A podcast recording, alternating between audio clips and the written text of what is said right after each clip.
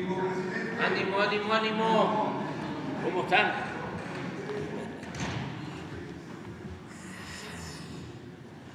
Bueno, vamos a, a informar, como lo hacemos cada 15 días, corresponde el informe de seguridad.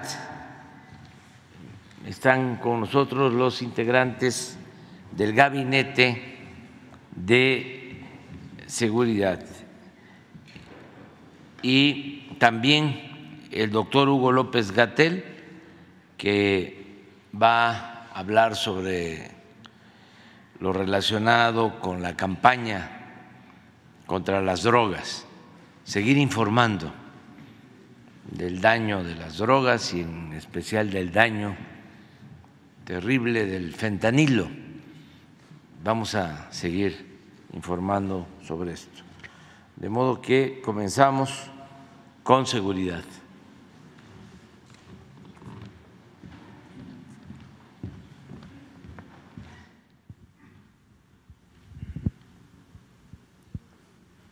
Con su permiso, señor presidente. Muy buenos días a todas, a todos. Eh, vamos a dar el avance de cero impunidad eh, del 24 de agosto al 4 de septiembre. Eh, tenemos dos eh, temas.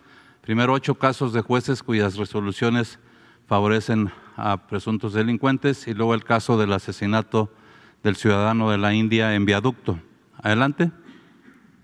El primer caso es el juez José de Jesús Rodríguez Hernández, es un juez de control en Guanajuato de 118 resoluciones en 52 ha considerado ilegal la detención, en 59 no, vinculó a proceso y emitió siete, sentencias absolutorias.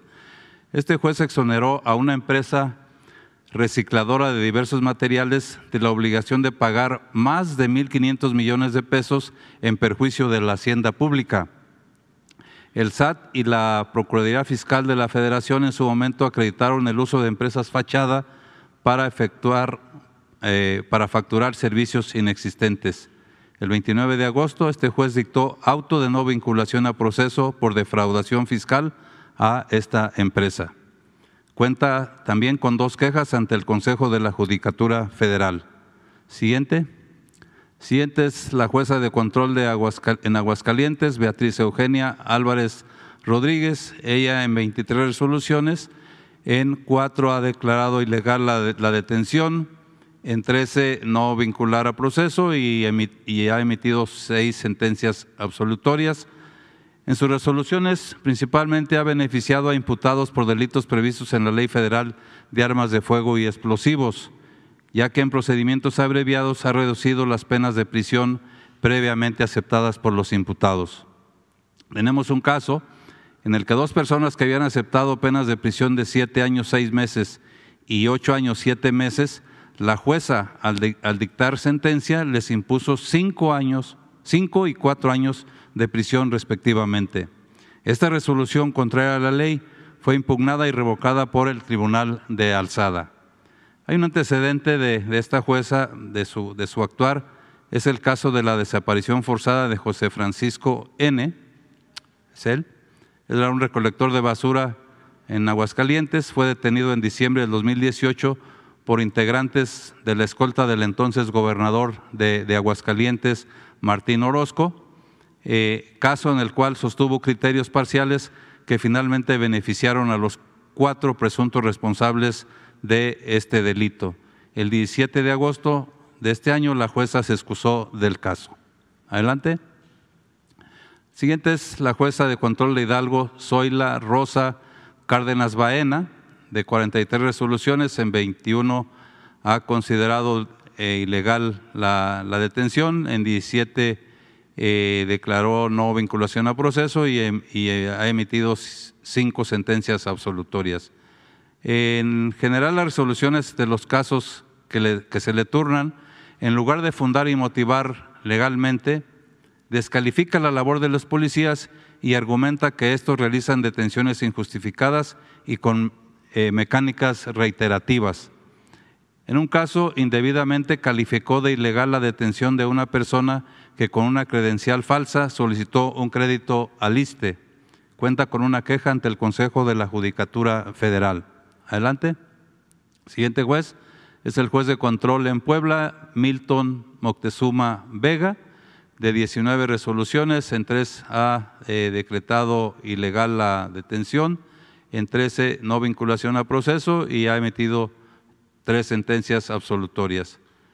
Eh, tenemos un caso, emitió una sentencia absolutoria en favor de tres imputados por el delito de tentativa de homicidio cometido en agravio de ex policías federales, señalando que no se acreditó que los tres acusados hayan disparado con intención de matarlos a los policías, puesto que los proyectiles impactaron en la patrulla, por lo que solamente se acreditaron los daños ocasionados al vehículo.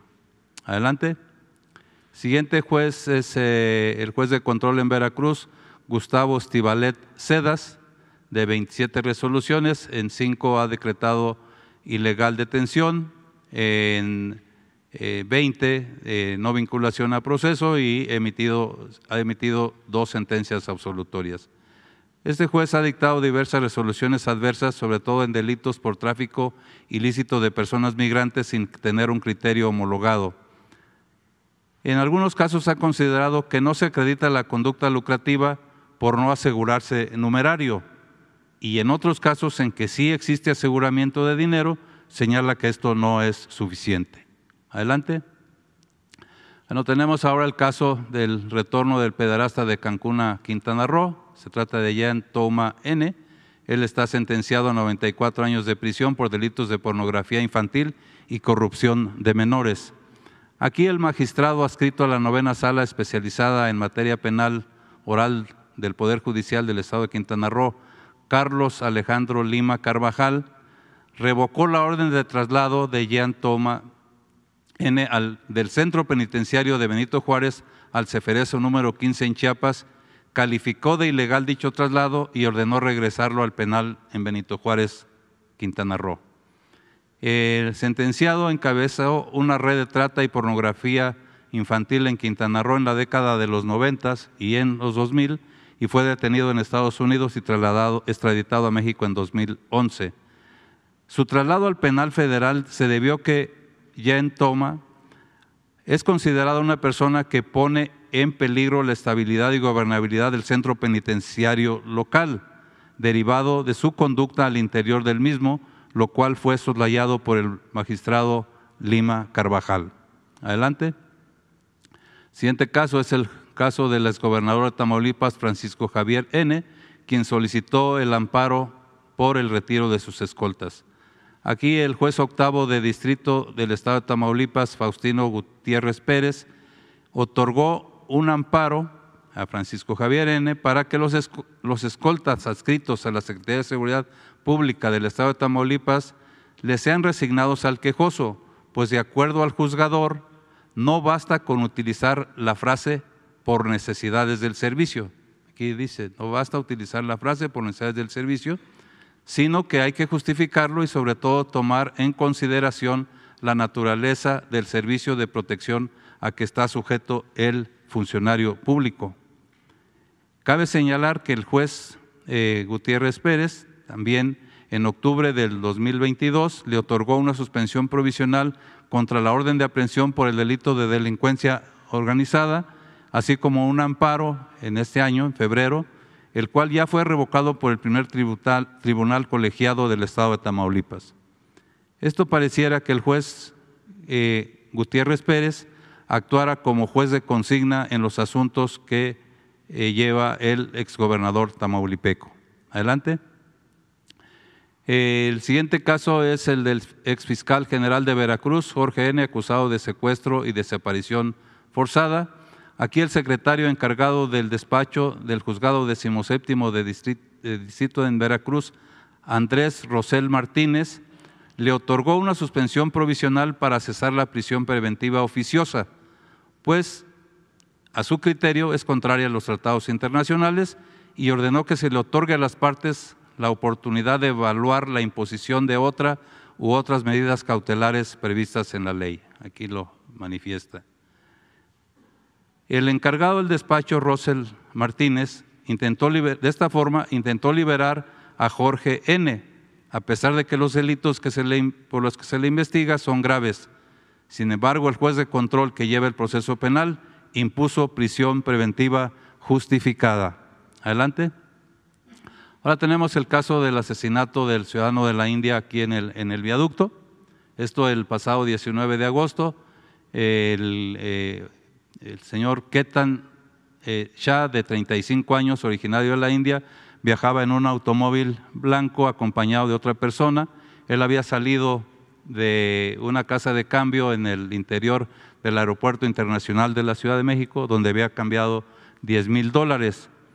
Cerca de las 11.30 fue interceptado en, viaducto a bordo de, por cuatro hombres a bordo de dos motocicletas. Los sujetos intentaron despojarlo del dinero, pero el ciudadano hindú, que no entendía, no entiende español, pues eh, no entendió las exigencias de los asaltantes, esto generó confusión y finalmente uno de los asaltantes le disparó en 11 ocasiones. Eh, luego, el, 29 eh, de agosto, la Fiscalía General de Justicia del Estado de México y la CONAO dan cumplimiento a una orden de aprehensión en contra de Rocío Esmeralda y Kevin Gabriel, e, esto por su probable participación en el homicidio de un adulto mayor a quien habían despojado de su pensión en Naucalpan, Estado de México. Una vez detenidos, manifiestan pertenecer a una acción delictiva y eh, aceptan haber participado en el intento de robo y homicidio a la persona originaria de la India. Posteriormente, el 31 de agosto, eh, Josué Elías N., alias el gemelo, el presunto autor material del homicidio fue detenido por elementos de la Secretaría de Seguridad Ciudadana aquí de la Ciudad de México en inmediaciones de la colonia Morelos por su participación en el hecho delictivo. Esto eh, debido a que una llamada telefónica que realiza a su hermano Caleb, quien está detenido, pues acepta ser él el que había disparado contra el ciudadano de la India. Adelante. Aquí vemos el modus operandi de, esta, de esta banda. ¿sí? Tienen un equipo, el número uno, que selecciona a las víctimas.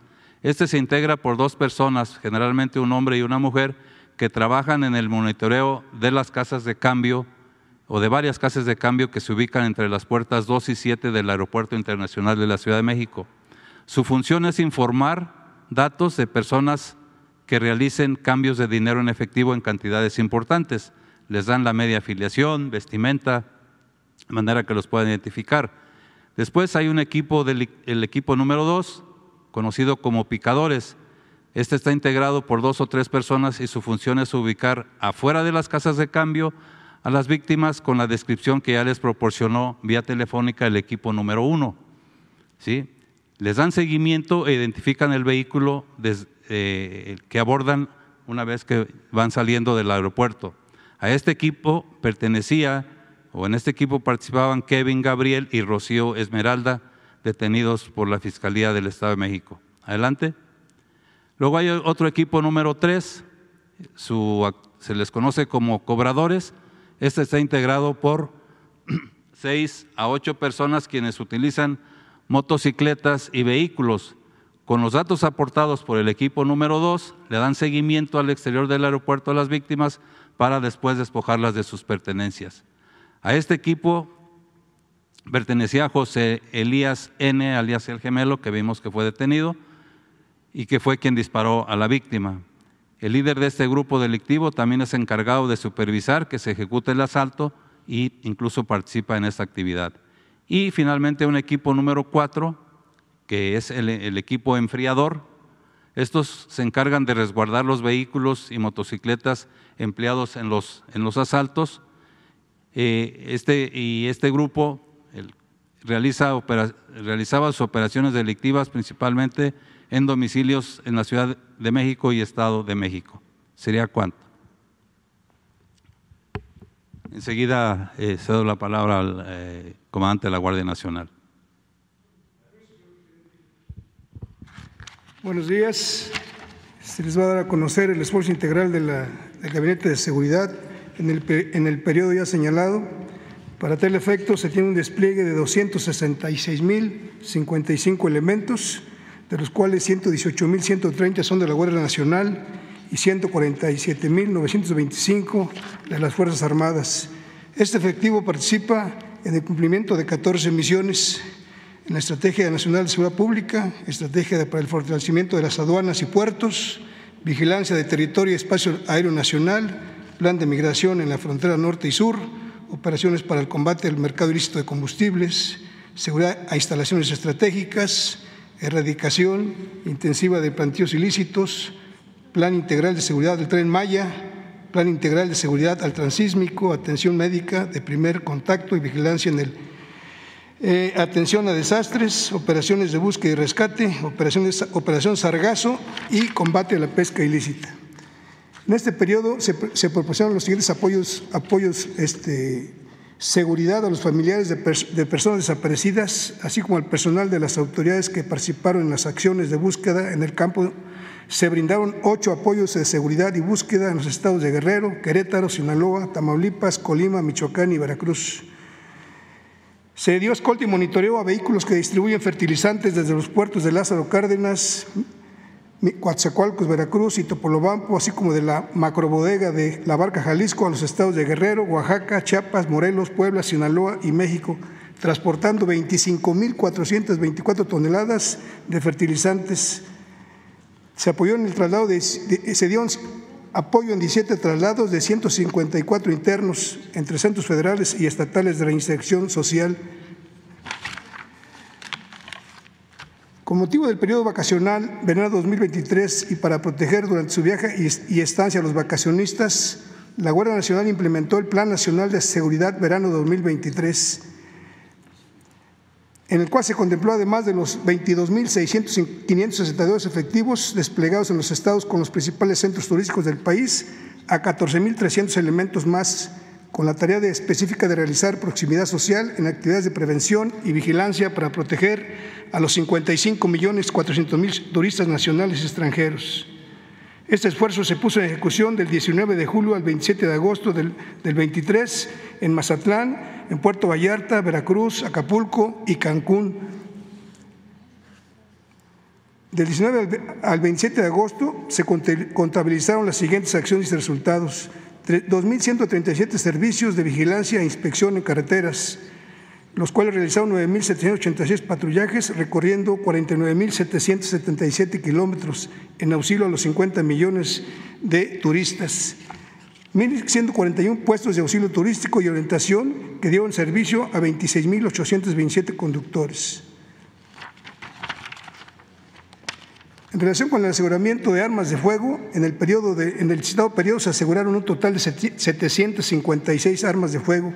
En septiembre fueron 499, en el presente año 7.841 y la suma en la administración es de 44.035 armas de fuego aseguradas. En cargadores, en el periodo se aseguraron 1.213, en, en septiembre 448 en el presente año 26.245 y en la administración 180.266 cargadores asegurados.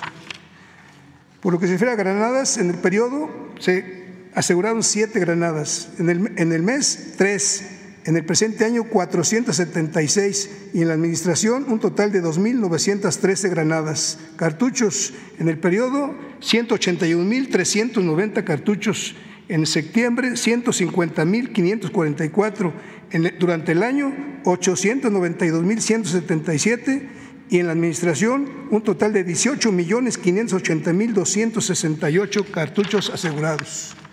Detenidos y vehículos.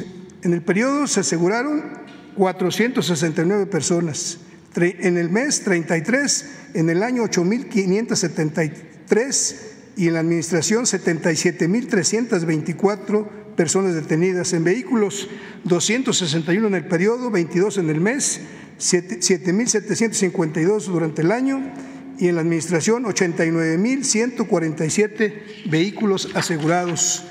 Por lo que se refiere al fentanilo, en el periodo se han asegurado un total de 20.3 kilogramos, en el mes 20.1 kilogramos de fentanilo En el año 1.847.8 kilogramos y en la administración 7.689.8 kilogramos de fentanilo asegurado. Ventafetaminas en el, periodo comprendido del 22 al 4 de septiembre, un total de 40.329 mil 40.329 kilogramos de metafetamina. En el mes de septiembre se han asegurado 1.300.3 kilogramos de metafetaminas, en el año 271.34.2 kilogramos y en la administración 423, 441 kilogramos de metafetamina asegurada. En la cocaína, en el periodo 5.364 kilogramos, en el, mes, 0.1 kilogramos. En el presente año se han asegurado 73.781 kilogramos de cocaína. En la administración, 182.452.9 kilogramos asegurados. En marihuana, en el periodo, 349 kilogramos. En el mes de septiembre, 21 kilogramos. En, en el año, 77.699. Y en la administración, un total de 722.659 kilogramos de marihuana asegurados. En el heroína en el periodo, un total de 10.3 kilogramos. En el mes no tenemos ningún aseguramiento. En el presente año llevamos 32.7 kilogramos y en la administración 1.515.7 kilogramos asegurados. En moneda nacional y a dólares americanos, moneda nacional en el periodo 3.872.994 pesos, en, en septiembre 80.540.000 en el presente año se han asegurado 54.2 millones. La presente administración suma un total de 608.2 millones de pesos asegurados. En dólares americanos, en el periodo, 2.847.616 dólares. En septiembre, 85.176. En el presente año, 9.2 millones de dólares. Y en la administración, 136.7 millones de dólares asegurados. En la erradicación de marihuana en plantíos se localizaron, en el periodo se localizaron y destruyeron 643 plantíos en 7 hectáreas. En septiembre, 14 plantíos en una hectárea. En el presente año, 6.783 plantíos en 1.145 hectáreas. Y en la administración, 68.215 plantíos localizados y destruidos en 9.131 hectáreas. En Amapola, en plantíos, en el, en el periodo, 245 plantíos en 21.4 hectáreas. En septiembre, 35 plantíos en 3 hectáreas. En el presente año, 49.294 plantíos en 8.614 hectáreas. En la administración, 409.223 plantíos localizados y destruidos en 57.172.4 hectáreas. En coca, hojas de coca, plantíos, en el periodo se, localizó y destruyó un plantío. Esto fue en 0.25 hectáreas. En el mes no tenemos ningún, eh, ninguno localizado. En el año, 111 plantíos en 23.25 hectáreas. En la administración, 189 plantíos en 61.96 hectáreas fueron localizados y destruidos. Por lo que respecta a laboratorios clandestinos de metafetaminas, en el, periodo se han asegurado 89 laboratorios en los cuales se localizó 38.78 toneladas de metafetaminas, 82.10 toneladas de sustancias químicas. Se evitó la producción de más de 125.28 toneladas de metafetaminas, con una afectación económica al crimen organizado de más de 40, de 40 millones de pesos. Por otra parte, durante la presente administración se han asegurado 2.020 laboratorios clandestinos, en los cuales se encontró 144.02 toneladas de metafetaminas, 1.290.12 toneladas de sustancias químicas. Se evitó la producción de 7.090.26 toneladas de metafetamina con una afectación de más de 1.8 billones de pesos. Para el fortalecimiento en la estrategia de aduanas y puertos, se cuenta con 50, de las cuales son 21 son fronterizas, 13 interiores y 16 marítimas. El ejército mexicano tiene a su cargo 32 aduanas, 21 fronterizas y 11 interiores. La CEMAR 18, 16 son marítimas y 2 interiores. Se tiene el control de las aduanas fronterizas e interiores con un total efectivo de 1.063 elementos. Se, se han asegurado Seis armas de fuego, 27 cargadores, 540 cartuchos, 20 componentes de arma, 21 detenidos, 91 93 vehículos terrestres, 68.23 kilogramos de metafetamina, 2.2 kilogramos de ketamina, 4.704.000 dólares americanos en documentos por cobrar, 974.470 en moneda nacional y 84.426 dólares americanos en efectivo. Por lo que respecta a la recaudación, en el periodo se recaudó 9.718 millones de pesos. En el mes de septiembre se han recaudado 1.462 millones de pesos. Durante el presente año se han recaudado 711.161 millones de pesos. Del 1 de marzo a, toda la administración, 2.4 billones de pesos. En, las operaciones para el combate al mercado ilícito de combustibles se tiene un despliegue de 3.026 efectivos. Durante el periodo se han asegurado 480.575 litros de combustible. En septiembre, 49.600 litros. Durante el año, 12.229.736 litros. Y en la administración, 54.381.082 litros. En tomas clandestinas en el periodo se localizaron 198, en el mes 11, en el año 3.852 y en la administración 27.086 tomas clandestinas. Con el uso de inteligencia se detuvieron a cuatro integrantes de dos grupos delictivos como sigue. El 29 de agosto del 23, personal del ejército mexicano en coordinación con la Guardia Nacional y, demás autoridades detuvieron a un integrante del cártel este, eh, Nueva Generación de Jalisco en el municipio de Guadalupe, Zacatecas, dedicado a la venta de drogas, extorsión y secuestro. El 31 de agosto, personal del Ejército Mexicano, en coordinación con el Centro Nacional de Inteligencia y Fiscalía General de la República, detuvieron a una integrante de la célula delictiva Los Demonios de la facción Mayo Zambada en el municipio de Nogales, Sonora, dedicados al trasiego de drogas y tráfico de armamento. El 31 de agosto del 23, el Ejército Mexicano y la Guardia Nacional, en coordinación con el Centro Nacional de Inteligencia y la Fiscalía General de la República, detuvieron a dos integrantes de la célula delictiva de la facción Gente del Guano afín al, al, Cártel del Pacífico en el municipio de Culiacán, dedicado al trasiego de drogas. Total, cuatro detenidos y grupos delictivos afectados, dos.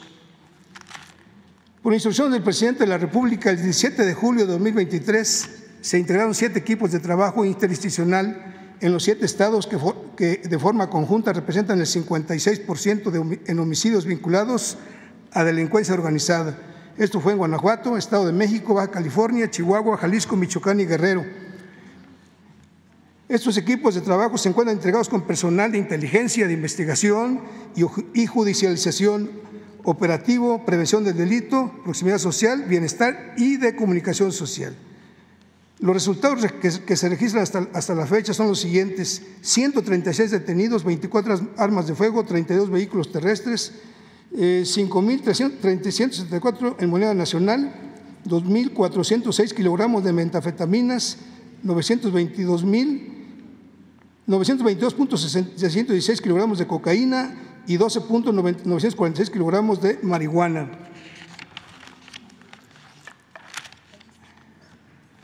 La siguiente gráfica contiene los, este, los rubros, 10 rubros de resultados en atención al narcotráfico, donde sobresale la aportación de la Guardia Nacional en el esfuerzo nacional de la siguiente manera. En la localización de kilogramos de gomo de opio, la Guardia Nacional aporta el 36% de los resultados, en fentanilo 45%, en detenidos el 44%, en rescate humanitario el 88%, aeronaves 43%, vehículos terrestres 56%, armas de fuego el 21%, en cartuchos asegurados 60%, en moneda nacional 59%, en dólares americanos el 15%. El resto del porcentaje del 100% lo aporta las otras dependencias. En atención a desastres, Plan DN3C, Plan GNA y Plan Marina, se atendieron 101 eventos con un total de 11.047 elementos, 5.000 del Ejército, 2.800 de la Guardia y 2.600 de Semar. Se atendió una tormenta tropical, 78 lluvias fuertes, 12 accidentes vehiculares, 9 incendios y una explosión por pirotecnia. Se lleva a cabo actividades de labor social en Sinaloa y Chiapas. Con 300 elementos y 30 vehículos se, dieron consultas médicas, odontológicas, medicamentos repartidos, raciones calientes, cortes de cabello beneficiando 1.449 personas en el municipio de Sinaloa de Leiva. En Chiapas, con 60 elementos y cuatro vehículos, los mismos apoyos, atendiendo o beneficiando a 2.296 personas en los municipios de Motocintla, Mazapa de Madero y Nueva Independencia. En operaciones de búsqueda y rescate, las Fuerzas Armadas cuentan con un Centro Nacional de Búsqueda y Rescate, cuatro centros regionales de búsqueda y rescate aéreo, 28 subcentros coordinadores de búsqueda y rescate aéreo, 33 estaciones navales de búsqueda, rescate y vigilancia marítima, un equipo de búsqueda y rescate urbano. En el periodo se llevaron a cabo 47 operaciones, donde se efectuaron 11 rescates diversos, 4 evacuaciones médicas y 3 accidentes aéreos. Se participaron con 5.015 elementos. En las operaciones de seguridad en el ferrocarril interoceánico del Istmo de Tehuantepec, se cuenta con 17 bases de operaciones, tres estaciones navales avanzadas, teniendo como objetivos prioritarios la infraestructura social y productiva, desarrollo económico, combate a la pobreza, protección del medio ambiente, y así como resaltar la cultura de los pueblos indígenas. En la atención médica de primer contacto en lugares de difícil acceso, esto es como parte de las acciones en apoyo a las poblaciones que viven a inmediación de, la construcción del ferrocarril interoceánico, se llevaron a cabo, este, participan 45 mil personas dando servicios de medicina general, enfermería ginecológica y obstetricia, enfermería de salud pública, enfermería de salud mental, odontología en general y odontopediatría. En la operación Sargazo, esta inició el 1 de marzo de 2023 eh, para la contención empleando 1.950 efectivos. Se cuenta con 12 buques, buques sargaceros, 16 embarcaciones menores y 9.050 metros de barrera de contención. Durante el periodo se recolectaron 198 toneladas, teniendo un acumulado a la fecha de 21.651 toneladas. En el combate a la pesca ilícita, personal, personal de la Secretaría de Marina, en cumplimiento a las, a las tareas de vigilancia, ha desplegado 2.100 elementos, 10 vehículos marítimos, buques, 15 vehículos terrestres y una unidad aérea. En coordinación con la Comisión de Acuacultura y Pesca, así como de la Guardia Costera de los Estados Unidos, han realizado las siguientes inspecciones a 147 personas, 3 buques pesqueros, 44 embarcaciones menores, 2 vehículos, 2 instalaciones. En el periodo se han asegurado 24 redes de pesca, se han destruido 4.200 metros y se han asegurado 330 kilogramos de diferentes especies de productos marítimos. Eso es todo. Muchas gracias.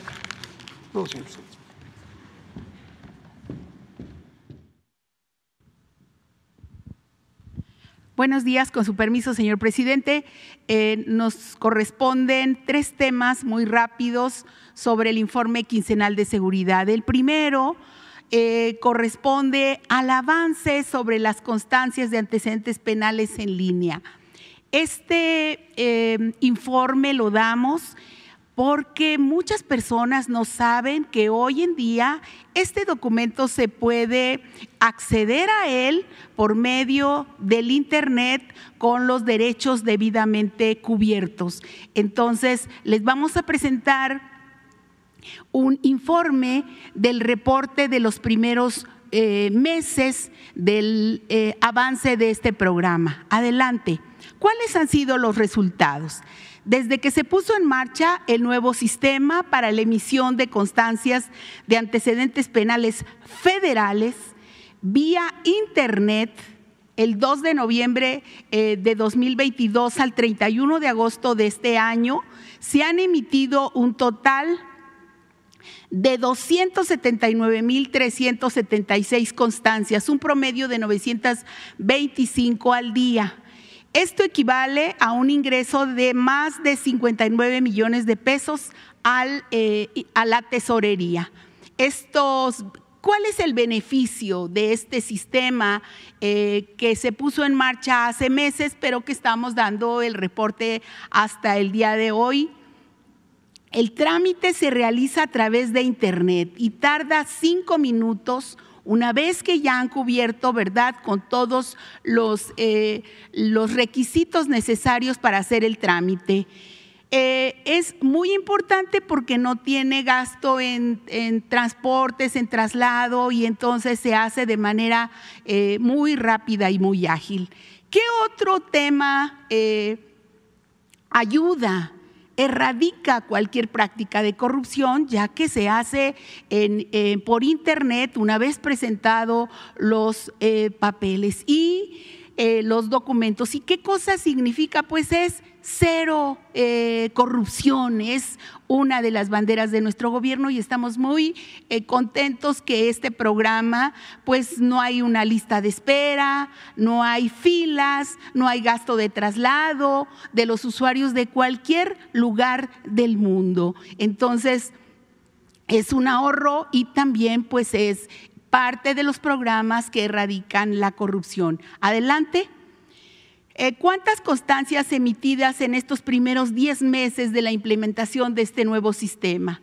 Se han emitido 483.7 más constancias que en el mismo periodo premio.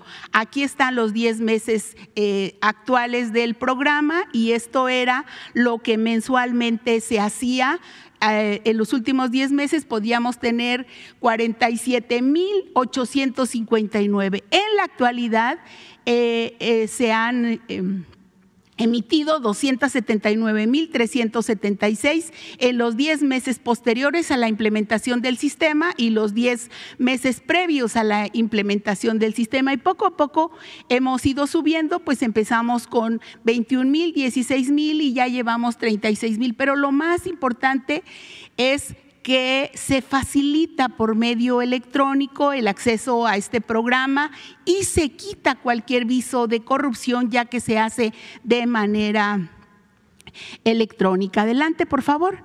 Bueno, aquí está, eh, eh, se les dejo aquí los procesos de solicitud que se hacen en línea, son eh, cinco pasos muy sencillos para descargar la constancia solamente es eh, de, delitos o de que tienen que ver con la autoridad federal. Aquí está la captura del CURP, la validación de la información, generar la solicitud, elegir la forma de pago y descargar la constancia. Y bueno, este, nos han informado que este sistema obtuvo el primer lugar en la categoría del certamen de innovación de transparencia realizado por el Instituto Nacional de Transparencia. Entonces, eh, es una cuestión, en resumen, que eh, da agilidad, hace muy rápido el, este, eh, este proceso de solicitud en línea. Dos, pues combate a la corrupción. Entonces, adelante, por favor. Y pues cualquiera de cualquier parte del mundo puede tener acceso a este procedimiento. Y luego, este, pues rápidamente el informe sobre el programa de regularización de vehículos de procedencia extranjera al, día 4 eh, de septiembre se llevan 1.751.263 vehículos registrados. El programa concluye el 30 de septiembre hay 164 módulos y eh, se empezó el año pasado y estos son los resultados al día de hoy. Adelante, por favor. Eh, decir que tenemos 164 módulos, que esas eh, son los vehículos regularizados, más de 1.751.000 que ya tienen sus documentos y los recursos obtenidos para estos, en estos módulos del total de vehículos regularizados por estado, aquí están. Damos gracias a las entidades, pero también eh, son, presidente, 4.378 millones de pesos que se utilizan de acuerdo a su instrucción para la pavimentación de las calles. No digo más porque está un video. Adelante. Aquí están los metros cuadrados de pavimentación que se llevan por estado. En algunos casos inició más tarde y se va a realizar también estos programas, pero estamos dando la información que se lleva como en Chihuahua, ya va muy adelantado y en, otros, en otras entidades. Y eh, esto es el, el total, 2.841.453 metros cuadrados, es al primero de septiembre los metros cuadrados de pavimentación. Adelante.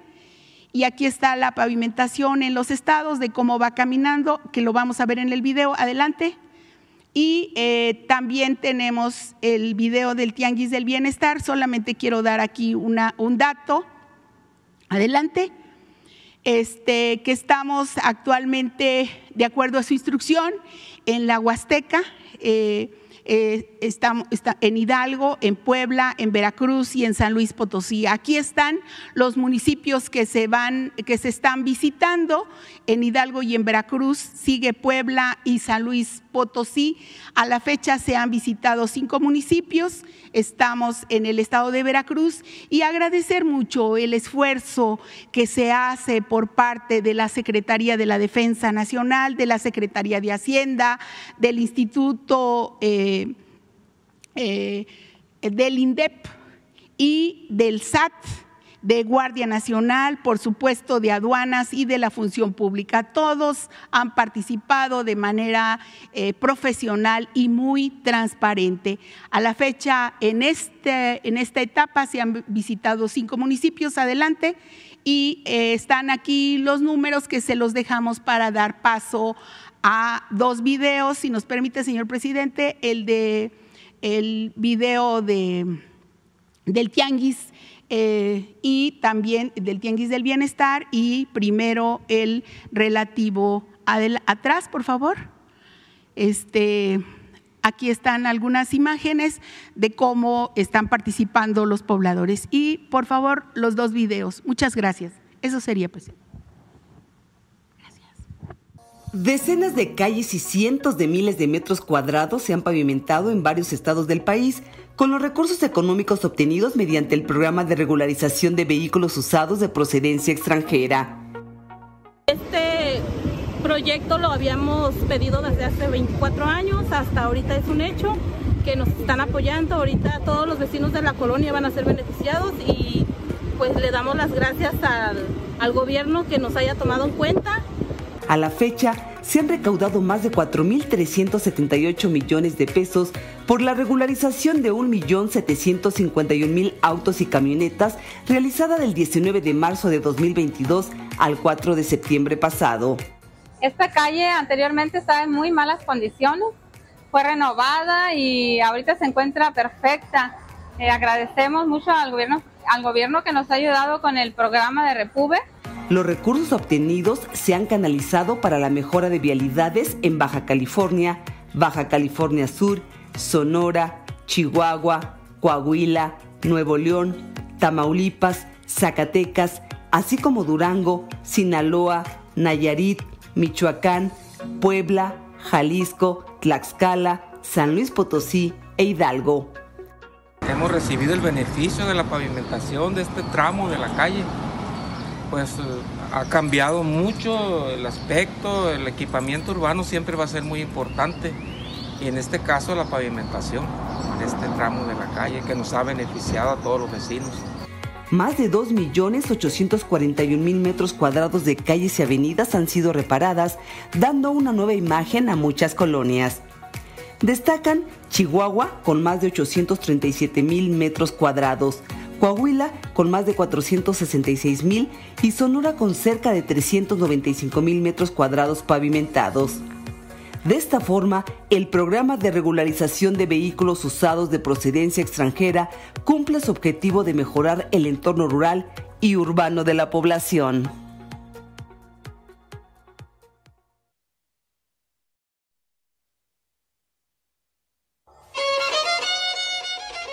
Llegó el Tianguis del Bienestar a la región de la Huasteca.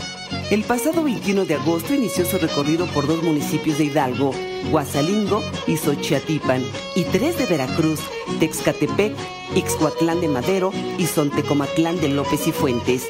Ahí se han entregado 284.484 bienes nuevos de primera necesidad a 19.810 familias de 184 comunidades. También visitará otros municipios de Puebla y San Luis Potosí para entregar artículos que fueron decomisados en las aduanas de forma totalmente directa y gratuita en beneficio de los que menos tienen.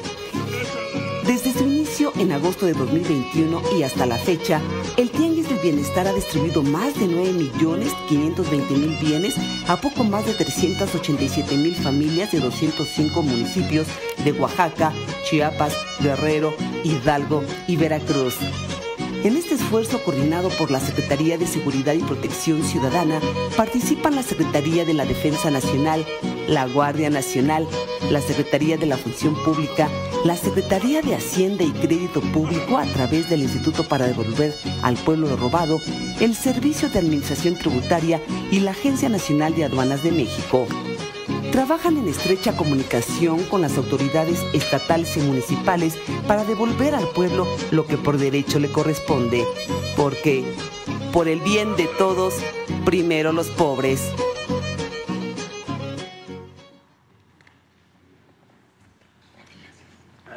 Con su permiso, presidente. Gracias. Muy buenos días, tengan todas y todos ustedes. En este segmento insistimos mucho en la importancia de la prevención con una perspectiva social del importante fenómeno de salud pública que representan las adicciones. La información es un elemento que contribuye a la prevención, desde luego no lo es todo. Hemos enfatizado mucho que la carencia de bienestar, la marginación social y económica que se han acumulado a lo largo de mucho tiempo es el elemento que precipita, que estimula principalmente el fenómeno de las adicciones. Y hoy es simplemente un recordatorio de un tema que ya hemos tratado anteriormente, de una de las drogas, una de las sustancias adictivas más peligrosas y más adictivas que existen, el fentanilo, que afortunadamente en México no es todavía un problema importante de salud pública y no queremos que lo sea y por eso estamos actuando al respecto. Es un breve recordatorio. Fentanilo, la siguiente por favor. El fentanilo es una sustancia que normalmente o en condiciones eh, deseables se utiliza exclusivamente para la atención médica como un analgésico para quitar el dolor intenso en los procesos de cirugía o en enfermedades que causan dolor muy, muy intenso. Pero desde hace algunos eh, años se utiliza también como una droga ilícita, una droga ilegal, porque es una sustancia muy adictiva. Es 100 veces más potente que la morfina y es 50 veces más potente que la heroína. Potente en sus efectos, potente también en su capacidad de causar adicción. La siguiente, por favor. El fentanilo en forma ilegal puede encontrarse en múltiples formas, como un líquido inyectable, como pastillas, como cápsulas, como polvo, como otras presentaciones que las personas tienen que tener conocimiento que existe para poder identificarla, para poder atender de manera preventiva. La siguiente, por favor. Es muy importante, el fentanilo es una de las drogas más devastadoras que existen. Causa una pérdida importantísima de la voluntad, de la capacidad de realizar cualquier actividad social, de interactuar con los eh, seres queridos. El potencial adictivo lleva a las personas además a un estado de deprivación muy importante que les hace eh, delinquir, eh, tener una gran propensión a romper con la familia, con el núcleo familiar y perder todos los bienes, todos los vínculos sociales. Es muy probable que así verás a una persona que termine en gran estado de abandono si utiliza fentanilo. Así podrías terminar tú si utilizas fentanilo. La siguiente, por favor. El fentanilo además se mezcla con otras sustancias. En este momento en Estados Unidos hay una tendencia a mezclarlo con algunas otras drogas. En particular es importante la gilacina. Ese es un producto de uso veterinario como sedante y este causa múltiples daños, además de que contribuye a la adicción. Uno de los eh, daños es una enfermedad que causa úlceras y necrosis en la piel, como se ve en las imágenes, y puede ser verdaderamente devastadora, además de que aumenta el potencial de adicción. La siguiente, por favor. Y un último recordatorio es, estas mezclas de drogas pueden pasar inadvertidas. La persona joven va a una actividad recreativa, va a una fiesta y le ofrecen un trago, le ofrecen alcohol, pero contiene fentanilo, le ofrecen alguna droga aparentemente suave, pero contiene fentanilo y rápidamente se engancha con el consumo de drogas, con la adicción. Por eso hay que tener mucha cuidado en estas actividades grupales que inducen al consumo de sustancias. Una de ellas puede ser la que enganche en una adicción permanente muy difícil de atender y de controlar. Lo último es, el fentanilo te mata, pero antes perderás todo lo que tienes, todo. Gracias.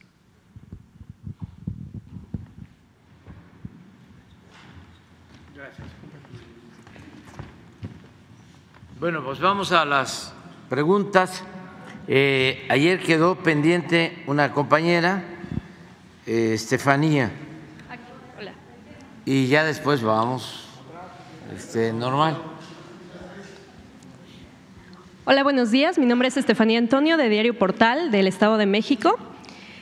Y eh, bueno, presidente, primero que nos pueda contar cómo le fue el día de ayer en el informe con el gobernador Alfredo del Mazo, que nos diera detalles sobre lo que observó, lo que pudo ver. Y bueno, también que nos cuente eh, cómo es que ve eh, pues la entrada de la cuarta transformación al Estado de México. después de casi 100 años de mandatarios que gobernaron pues de la derecha. Bueno, ayer eh, eh, acudí al informe del gobernador Alfredo del Mazo. Ya he dicho que hemos trabajado de manera coordinada, ha habido mucho respeto y hemos eh, puesto por delante el interés general, el interés del pueblo, independientemente de las banderías partidistas. Cuando se gobierna hay que hacerlo para todos. No se puede gobernar solo en beneficio de quienes militan, participan, simpatizan con un partido. Es muy claro, y lo he dicho muchísimas veces, partido partido, como su nombre lo indica, es una parte. El gobierno es la representación de todo el pueblo. Entonces, en el periodo antidemocrático, durante décadas, se gobernaba siempre dándole prioridad a los militantes de un partido.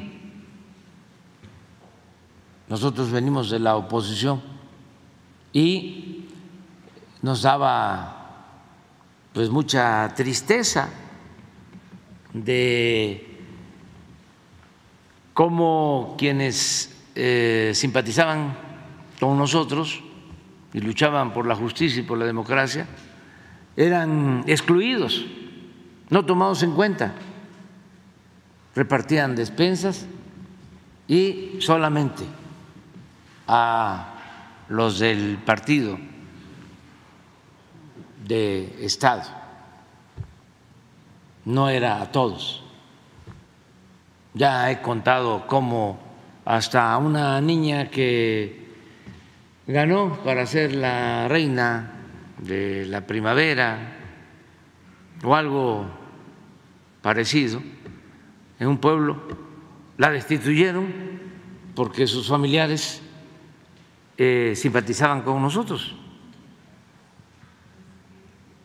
Y ya no les cuento de otras cosas. Llegábamos a un municipio gobernado por un eh, partido y nos cortaban la luz y se llegaba al extremo de que eh, llegaba uno a un municipio y ya sabía uno quién gobernaba, nada más entrando, ya se sabía, porque los palacios que son públicos se pintaban de rojo, se pintaban de azul. Bueno, hasta las banquetas las pintaban de azul. Esto me tocó constatarlo en Tlaxcala. Entonces ya no es así.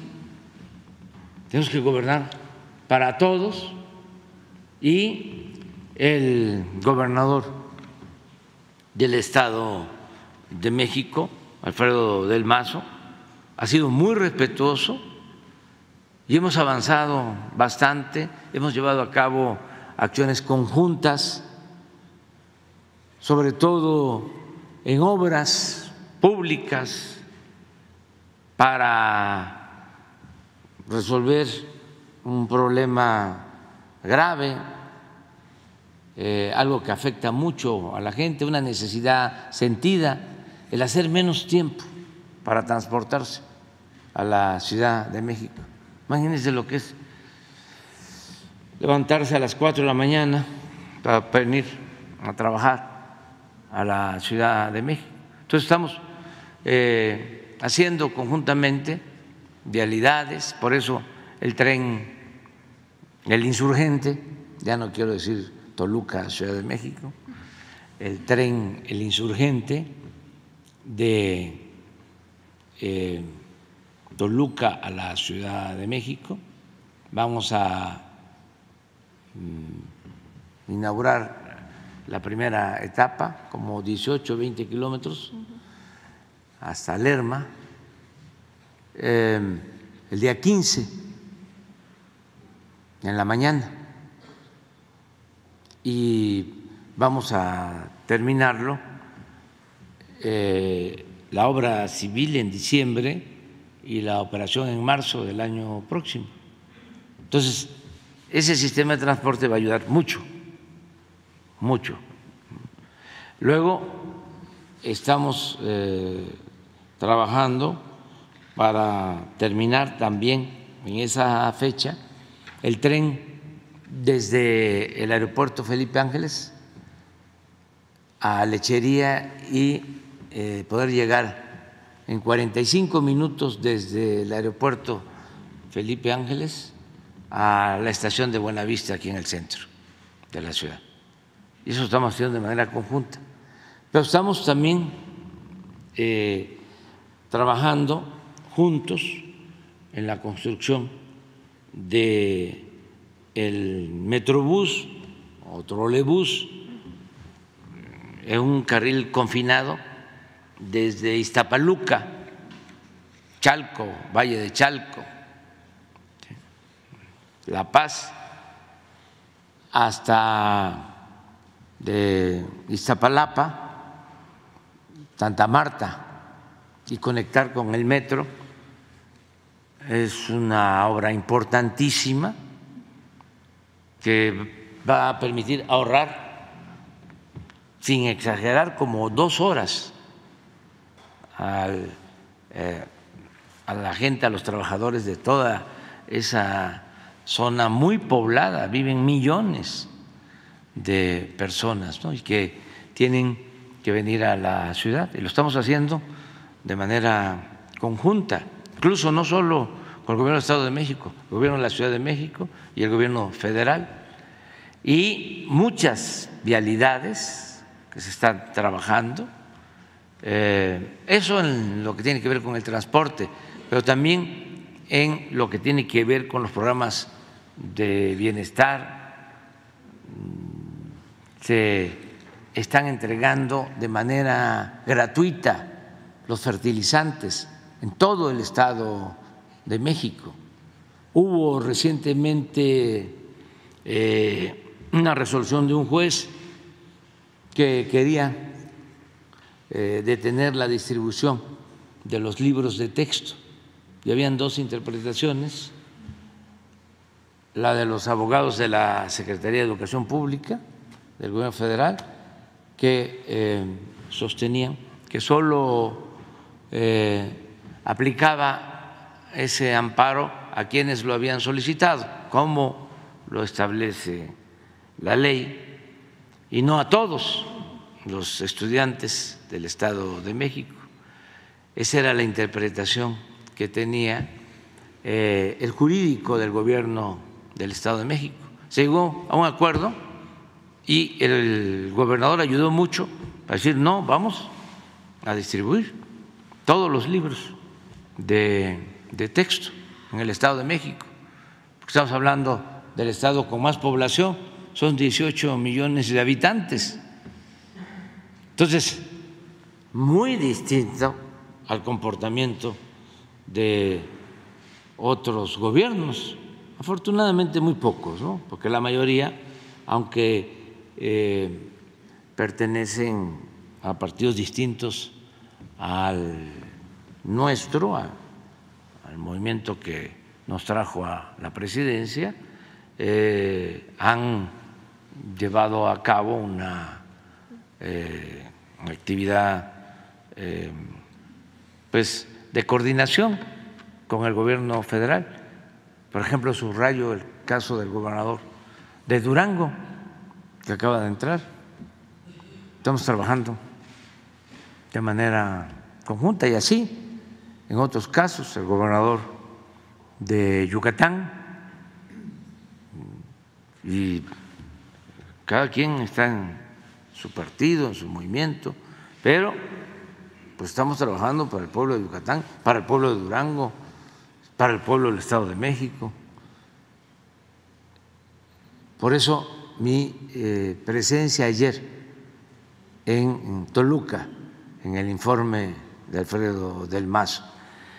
Y bueno, se presta a todo tipo de interpretación, pero así es la democracia. Tiene que haber eh, pluralidad y garantizarse el derecho a disentir. Y ahora el Estado de México, por decisión de su pueblo, va a ser gobernado por la maestra Delfina Gómez Álvarez, una mujer excepcional, extraordinaria, eh, una mujer con principios, con ideales, honesta, y estamos muy seguros de que va a seguir adelante el desarrollo en el Estado de México y que se va a seguir dando atención a todos y se va a dar la preferencia a los más pobres, a los más necesitados. Y desde luego que la maestra Delfina va a contar con todo nuestro apoyo. Vamos, ayer estuvo ella con nosotros, nos acompañó.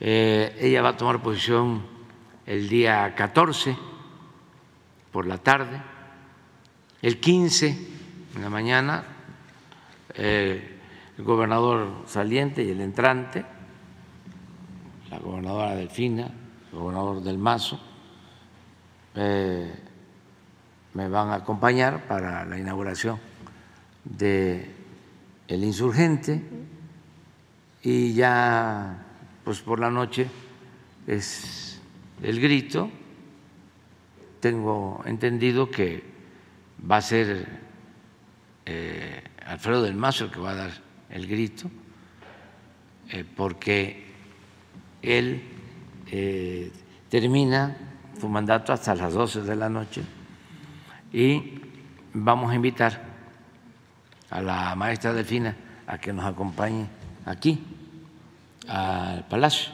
Nacional van a estar invitados el jefe de gobierno, Martí Batres, y la maestra Delfín, para el día 15. Y desde luego todas y todos ustedes que van eh, a estar, porque ustedes tienen un lugar siempre especial. Eh, Jesús, este. Eh, Sí. Presidente, en otro tema. A lo mejor hasta horchata y este sí, matalí, jamaica y chanchamitos. ¿Eh? Este, pero ¿por qué no? Fíjense que eh, es muy importante el día 15 por la noche. Eh, es lo que nosotros eh, celebramos como eh, fiesta cívica, la más importante para los mexicanos. No nos acordamos ni celebramos la consumación de la independencia.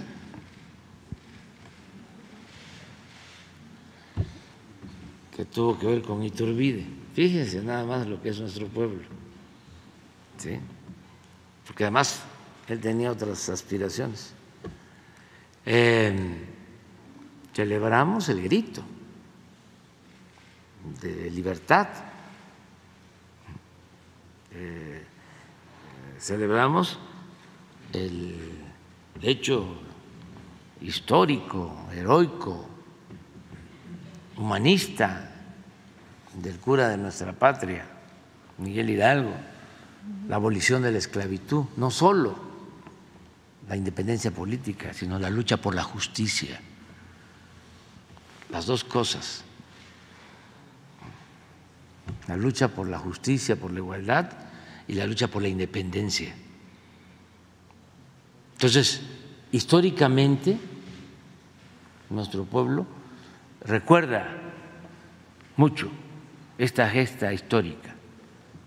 Y después de la Navidad es el día de más eh, importante para celebrar en la familia.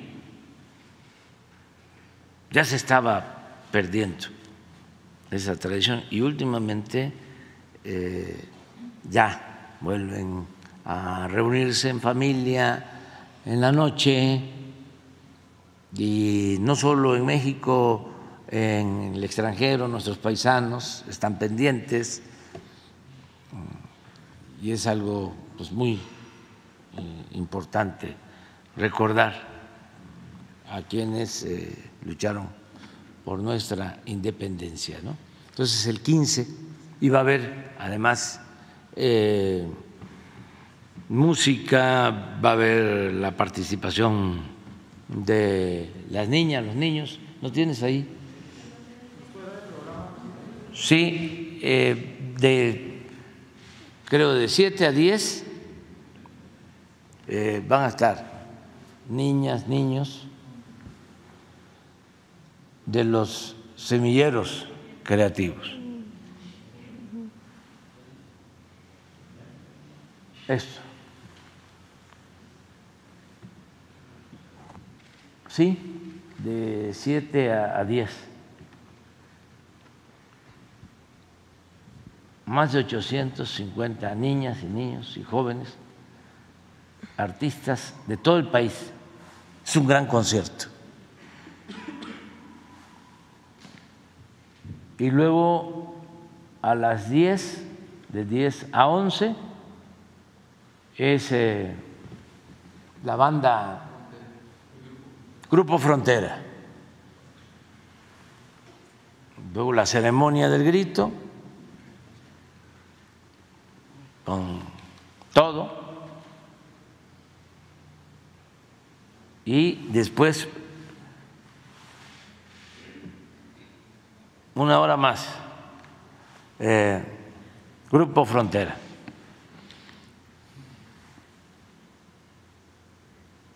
Y al día siguiente del desfile, que eh, está dedicado al Colegio Militar por los 200 años de su creación. Es eh, el desfile de los cadetes del heroico Colegio Militar. ¿Cuántas arengas ¿Cuántas Eso todavía. Ah, estoy pensando. Eh, en otro tema, presidente, eh, usted ha insistido en una reforma al Poder Judicial debido a la corrupción, los excesos y las malas prácticas que existen en este. Por ello, le quiero plantear un caso que ocurre en el Estado de México relacionado con lo que usted ha calificado como podredumbre en el Poder Judicial. En la capital del Estado de México está por cumplir 100 días el plantón del colectivo Haz Valer Mi Libertad, integrado por mujeres, madres, hijas y esposas de personas que están presuntamente privadas de su libertad. Muchos de ellos basados en la criminalización de la pobreza, donde hubo detenciones arbitrarias, tortura física y psicológica, o, y el uso de la figura jurídica de testigo singular, lo cual ha derivado en condenas de hasta 70 años. Presidente, me gustaría preguntarle, dada la buena relación que tiene que usted ha manifestado tener con el gobernador ya saliente, Alfredo del Mazo, eh, ¿podría usted apoyar a estas madres para que reciban y atiendan sus peticiones o exhortar también al gobierno para que se pueda atender? Sí, lo vemos y aquí está quien me ayuda, nos ayuda, Rosa Isela Rodríguez. Eh, en este mismo sentido, presidente, ahora que la maestra Delfina Gómez está a punto de asumir la gubernatura del Estado, ¿considera que hay posibilidad de que a partir de la inconformidad de muchas y muchos mexiquenses, eh, con el Poder Judicial, se pueda impulsar también una reforma así como a nivel federal. Esto, eh, bueno, por poner un ejemplo, hay personajes en el Poder Judicial que ganan hasta un 80% más que usted, lo cual pues es inconstitucional, esto en el Estado de México. Eh, ¿Usted ha hablado con la maestra Delfina Gómez sobre la posibilidad de una reforma al Poder Judicial en el Estado de México o está en su agenda? No, no hemos tratado ese tema. Yo pienso que habría que eh, iniciar con el Poder Judicial Federal. Eh, es necesaria, urgente, su renovación por todo lo que vemos. Y la mejor forma es de que se elija a los jueces, a los magistrados, a los ministros, que se elijan de manera directa, que sea el pueblo el que los elija. El pueblo eh, tiene un juicio, un instinto certero y va a saber elegirlos bien. Y se van a conocer los antecedentes de los jueces. ¿Qué han hecho? Y también se van a proponer, porque van a presentarse, desde luego, en la iniciativa nuestra, eh, los requisitos para ser un juez, para ser magistrado, para ser ministro. Eh, y esto va a ayudar muchísimo porque uno se pregunta, bueno, lo he dicho, ¿por qué el pueblo elige al presidente o a la presidenta municipal? Incluso a regidores, al cabildo de un ayuntamiento. Se elige a los diputados locales, se elige a los diputados federales se elige a los gobernadores, a los senadores, se elige al presidente, hombre o mujer, y no se elige a jueces, a magistrados, a ministros. Se elige a los integrantes del Poder Legislativo y a los integrantes del Poder Ejecutivo, pero no a los integrantes del Poder Judicial. No se elige de manera directa, no es el pueblo que los elige. Entonces, es muy importante esa reforma constitucional y voy a enviar la iniciativa. Claro que se requiere para hacer esa reforma constitucional que haya mayoría calificada, dos terceras partes, que ahora si le envío el bloque conservador, que tiene enjuagues con el Poder Judicial, va a rechazar la iniciativa. Voy a esperar el resultado de la elección y si hay mayoría se va a facilitar, mayoría de los que quieren la transformación, porque hay quienes no quieren la transformación. Estoy escuchando, ya no puedo hablar, nada más escucho. A quienes este, eh, aspiran a, a representar a las minorías, porque eso es, que regresen por sus fueros los que antes se sentían los dueños de México, porque el país estaba en manos de una minoría. Es una república simulada.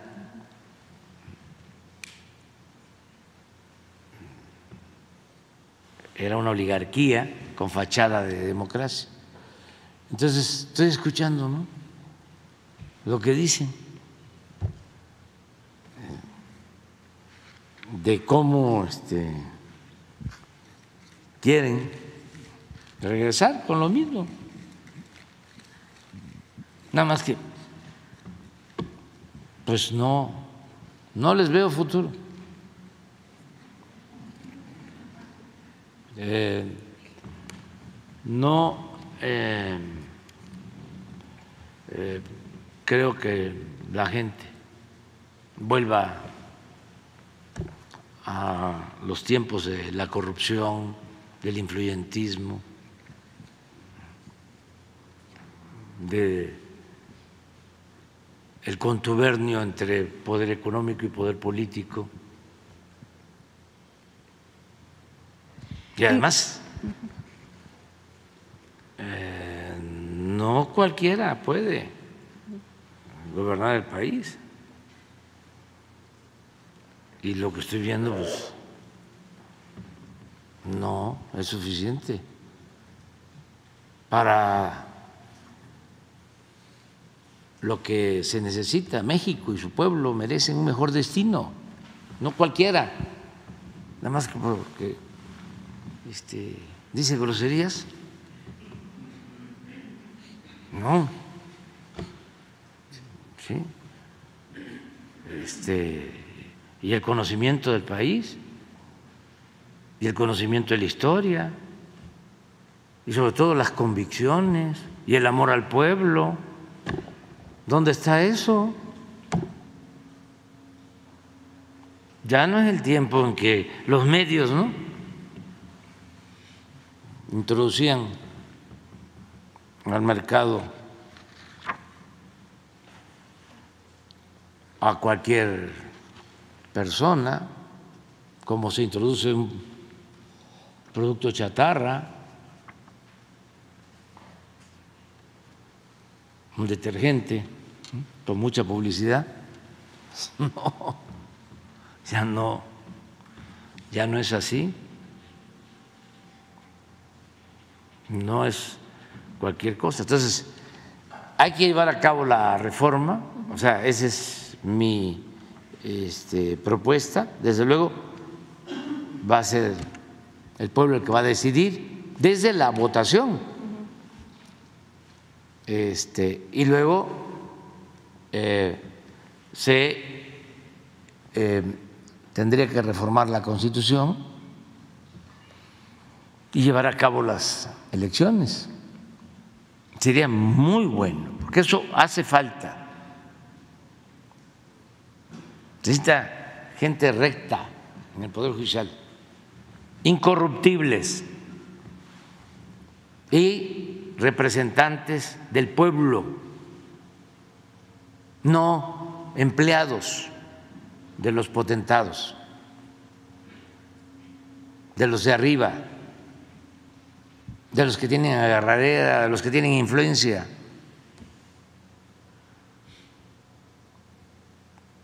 Que no sea el dinero el que domine. Entonces, para eso se requieren jueces, magistrados, ministros, íntegros, honestos. Y los hay en México hay abogados con convicciones, con ideales, verdaderos jueces, no gente ambiciosa, leguleya que siempre va a buscar la forma, ¿no? de retorcer la ley para beneficio de particulares. Entonces, sí es una asignatura pendiente, pero se puede llevar a cabo este cambio. Y, una este vez que se dé el ejemplo a nivel federal, pues yo creo que se va a aplicar también. ¿Y se podría exhortar también a las entidades? Claro, porque los estados son libres y son soberanos. Gracias, presidente. Vamos, adelante.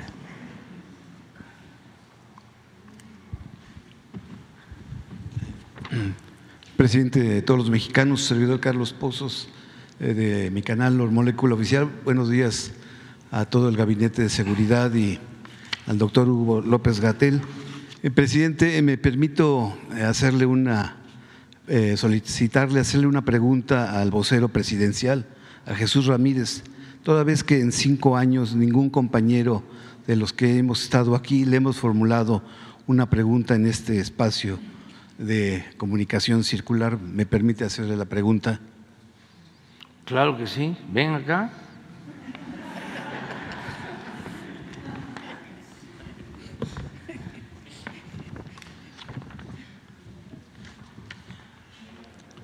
Eh, vocero, en cinco años de gobierno, ustedes han gobernado sin el apoyo de los medios de manipulación convencionales y sus voceros.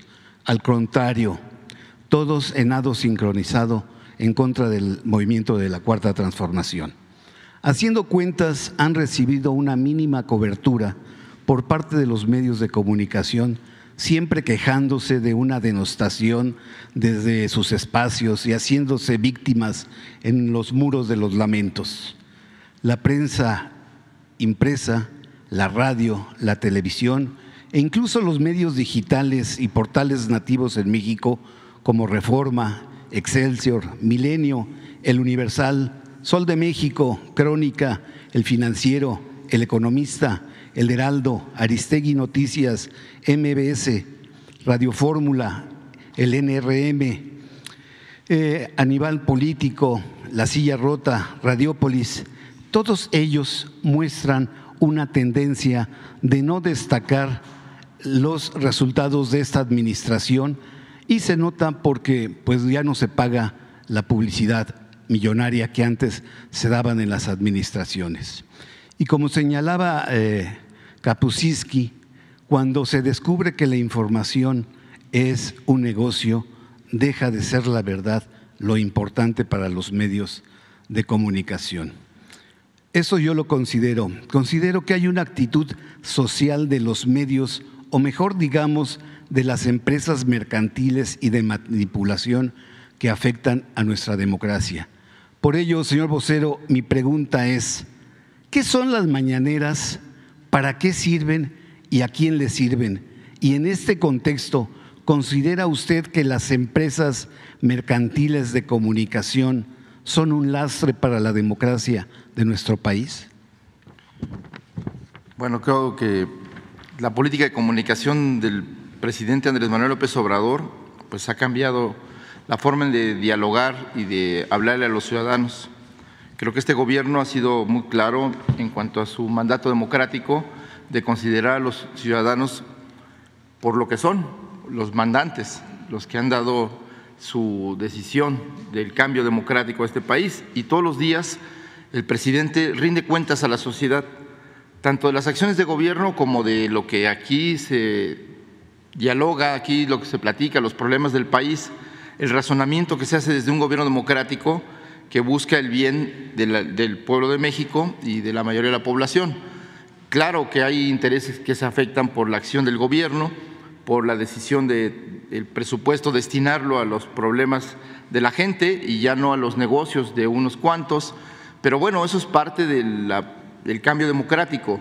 Y claro, con los medios de comunicación pues hay una una evolución, un debate, una discusión permanente, porque bueno, son medios de comunicación, transmiten información, pero también son representantes de empresas que tienen negocios e intereses. Entonces, cuando estos entran en contradicción con las decisiones del gobierno, pues aquí mismo se ha ventilado la forma en cómo se manipula la información, cómo se utilizan las noticias falsas para, digamos, eh, querer eh, manipular a la gente y pues hacerle creer cosas que no existen o generar una imagen negativa del gobierno.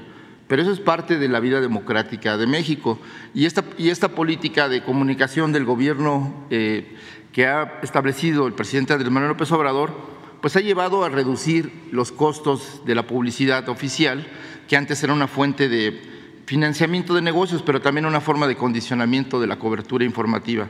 Y aquí, como está claro, eh, hay libertad para preguntar, no se controlan las preguntas, todo periodista de cualquier medio de comunicación, así el más humilde youtuber o participante de las redes sociales o el más encumbrado representante de una televisora importante, tienen el mismo valor y pueden hacer las mismas preguntas o las preguntas pertinentes que consideren.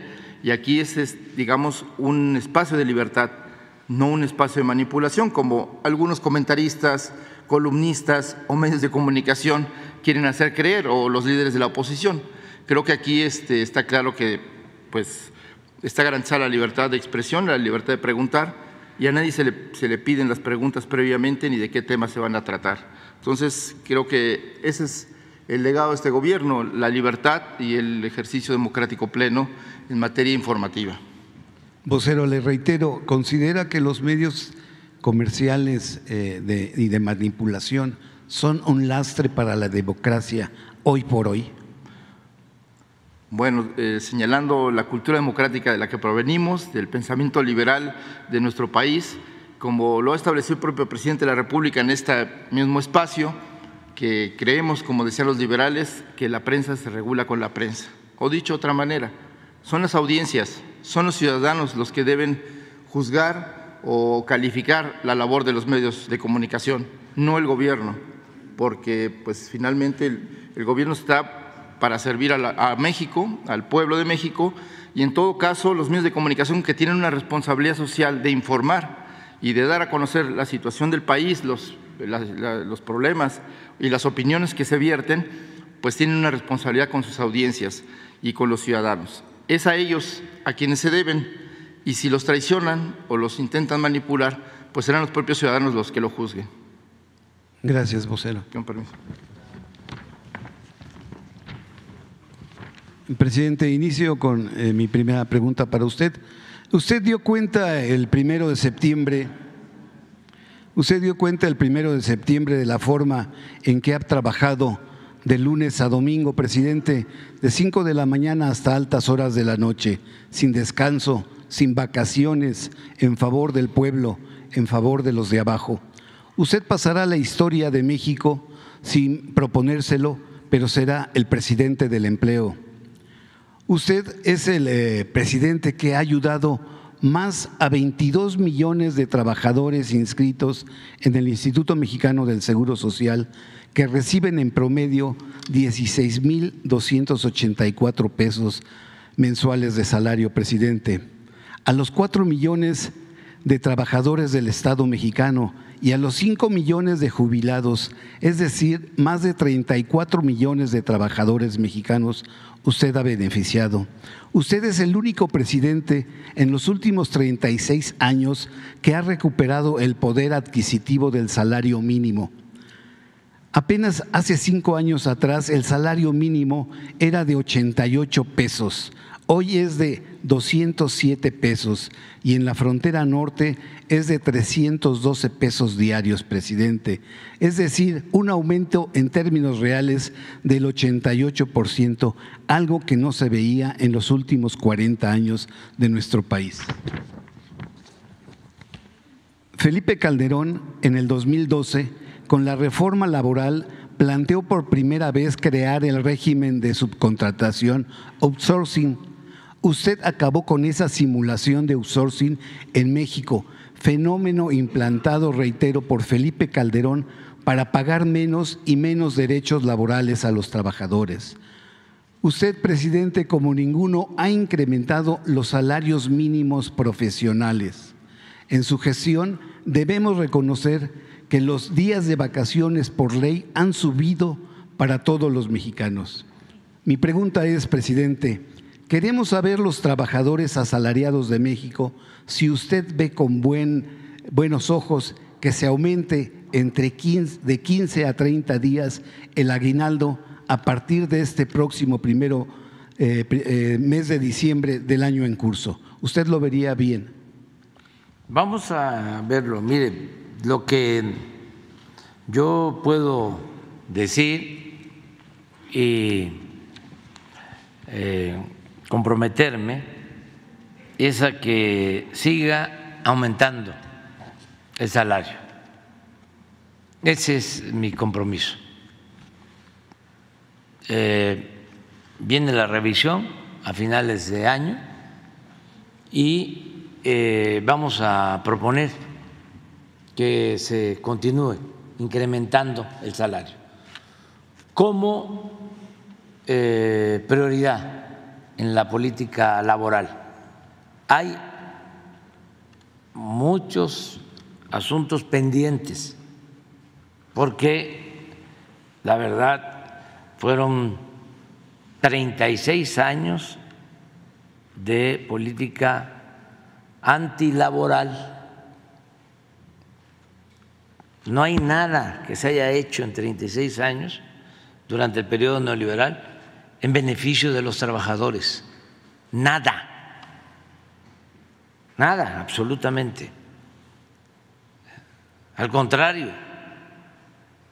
fue reducción del salario en términos reales, pérdida del poder adquisitivo del salario, quita de prestaciones laborales, eh, la subcontratación, la privatización de las pensiones, etcétera, etcétera, etcétera, etcétera. Entonces, hemos avanzado en mejorar salario, en garantizar el reparto de utilidades, en quitar lo de la subcontratación, en abrir fuentes de empleo con mayor inversión pública. No es poca cosa el poder afirmar que México es de los países con menos desempleo en el mundo. Pero desde luego todavía falta eh, otras demandas justas, pero ya no voy a poder yo eh, eh, concluir con todo lo que se requiere. Avanzamos mucho, pero por eso es importante la continuidad de la transformación. Eh, el cambio, eh, el que continúe la transformación es continuidad con cambio. ¿Qué debe de continuar? El proyecto de transformación. ¿Qué cambian las autoridades? Y también la forma, los estilos de gobernar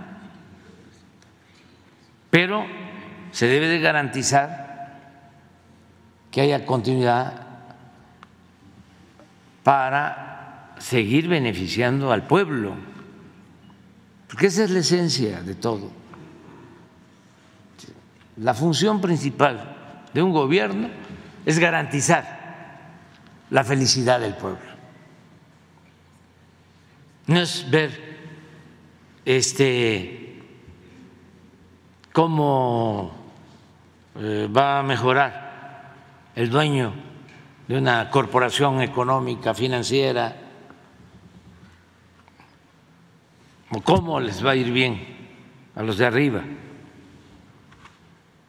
con el cuento de que si les va bien a los de arriba, les va a ir bien a los de abajo. No, si la riqueza no es contagiosa. Entonces, eso es lo más importante. La transformación siempre he sostenido que se decide cuando hay democracia por un candidato, por un partido, pero también por un programa.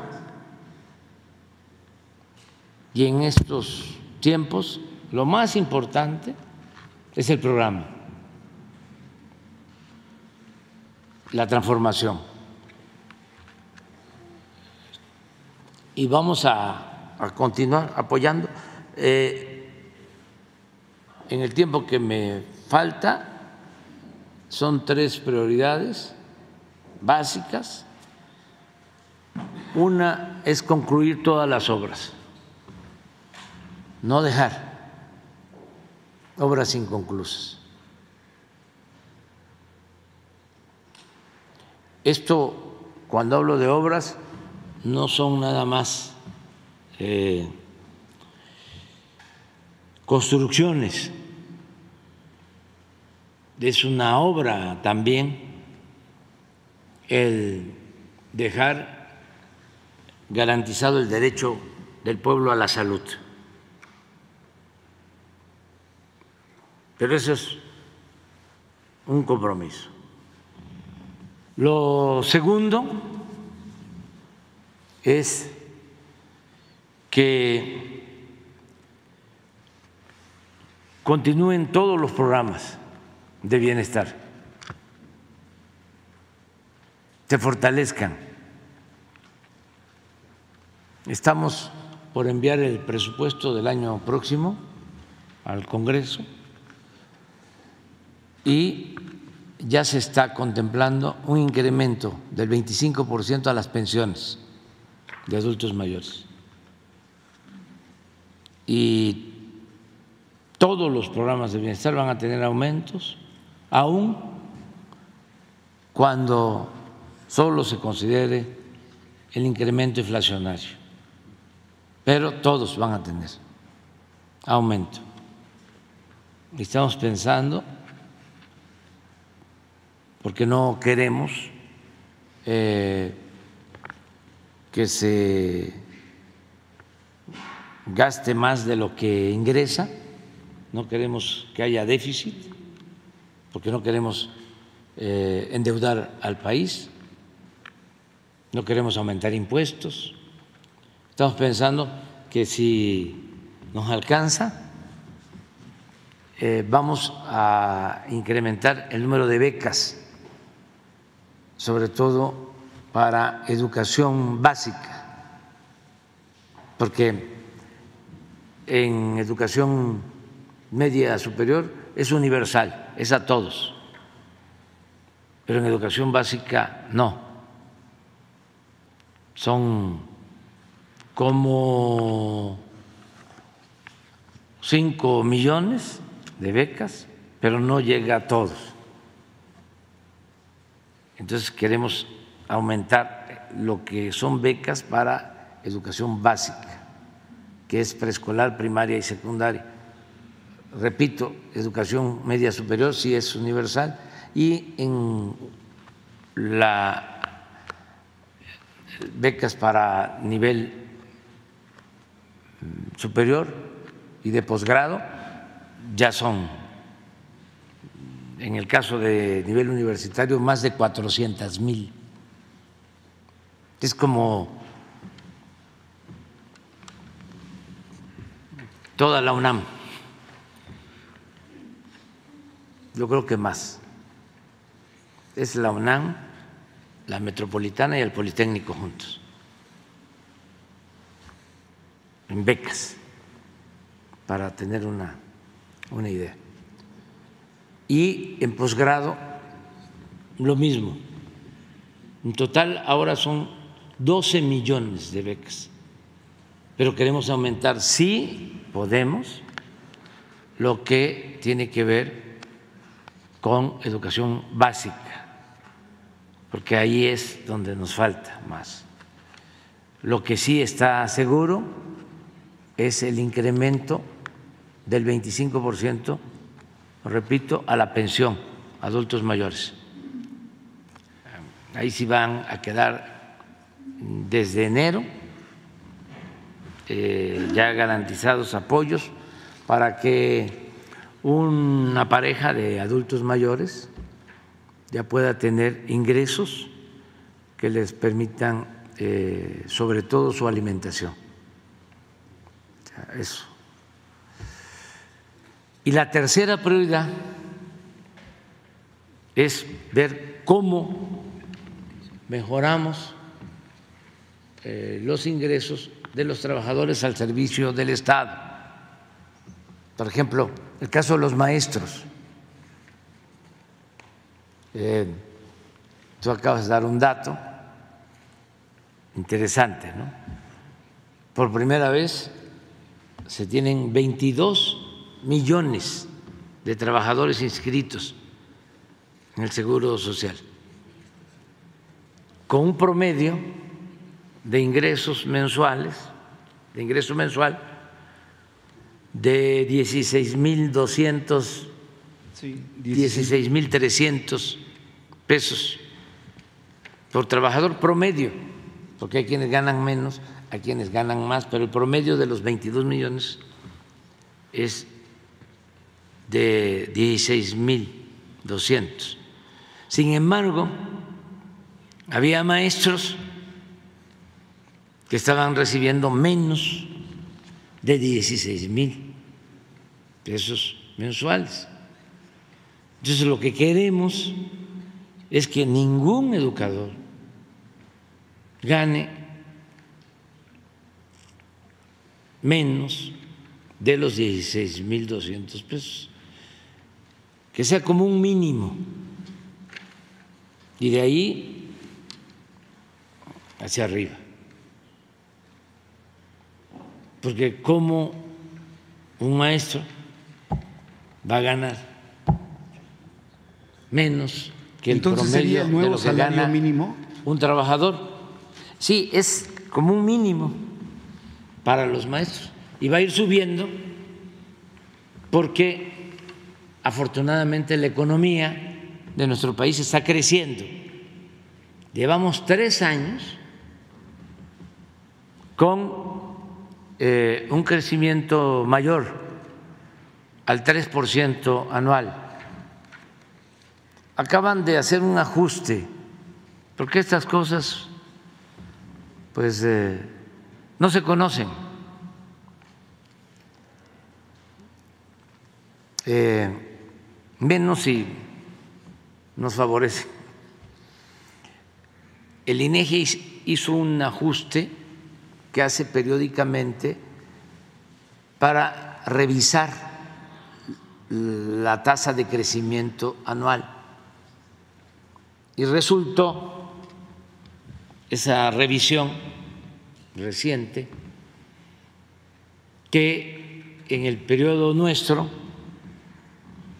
ha sido un poco eh, más el crecimiento económico del que estaba ya eh, establecido.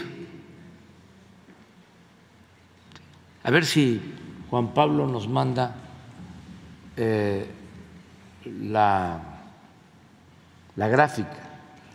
Por ejemplo, eh, estaba establecido que habíamos caído por la pandemia 8.2 y resultó en la revisión que no, caímos eh, más, como 8.6. Ahorita, ahora vamos a ver. Sin embargo, se había establecido que en el 21 eh, habíamos eh, crecido 4%, pero no, crecimos 6%.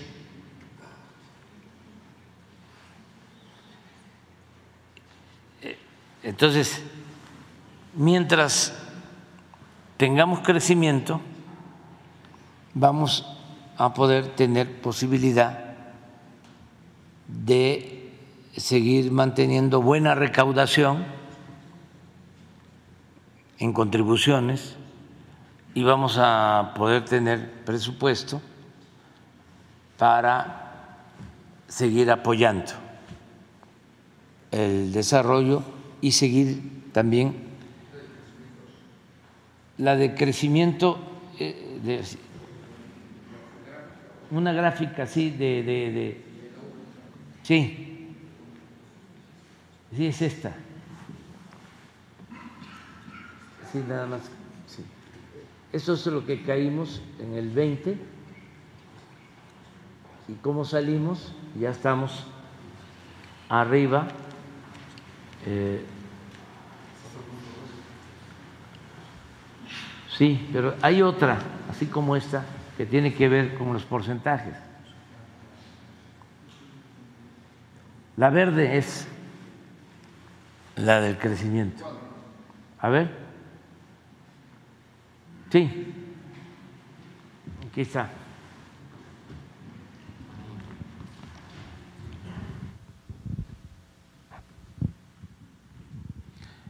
Este es ya el real. 19 menos 0.3, esta es la caída fuerte, esta es la que estimábamos, estaba como creo 8.2, pero en la revisión ya fue mayor la caída, 8.8. Estamos hablando de la peor caída en casi 100 años. O sea, nos tocó una situación muy difícil por la pandemia.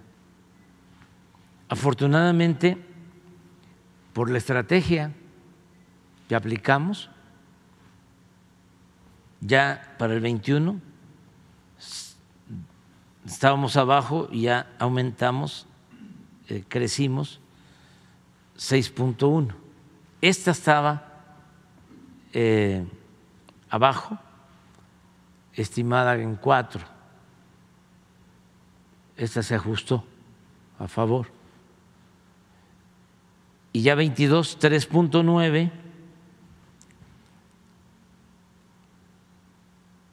Y lo que llevamos creo que es, sí, el primer, la estimación de enero a junio, 3.6 este año. Esto, si se suma, da un promedio ya positivo de 0.9, promedio anual de crecimiento, que eso es un milagro. Y yo espero que para el 24 esto se convierta en cuando menos 1.3 para que el per cápita, es decir, el crecimiento por persona, sea igual que antes de la pandemia, con un añadido, que si tenemos este crecimiento promedio ahora, 0.9, promedio anual, casi 1%, la distribución de la riqueza, la distribución del ingreso es otra porque se puede crecer mucho, pero se queda el ingreso en unas cuantas manos. Y como se demostró en encuesta de ingresos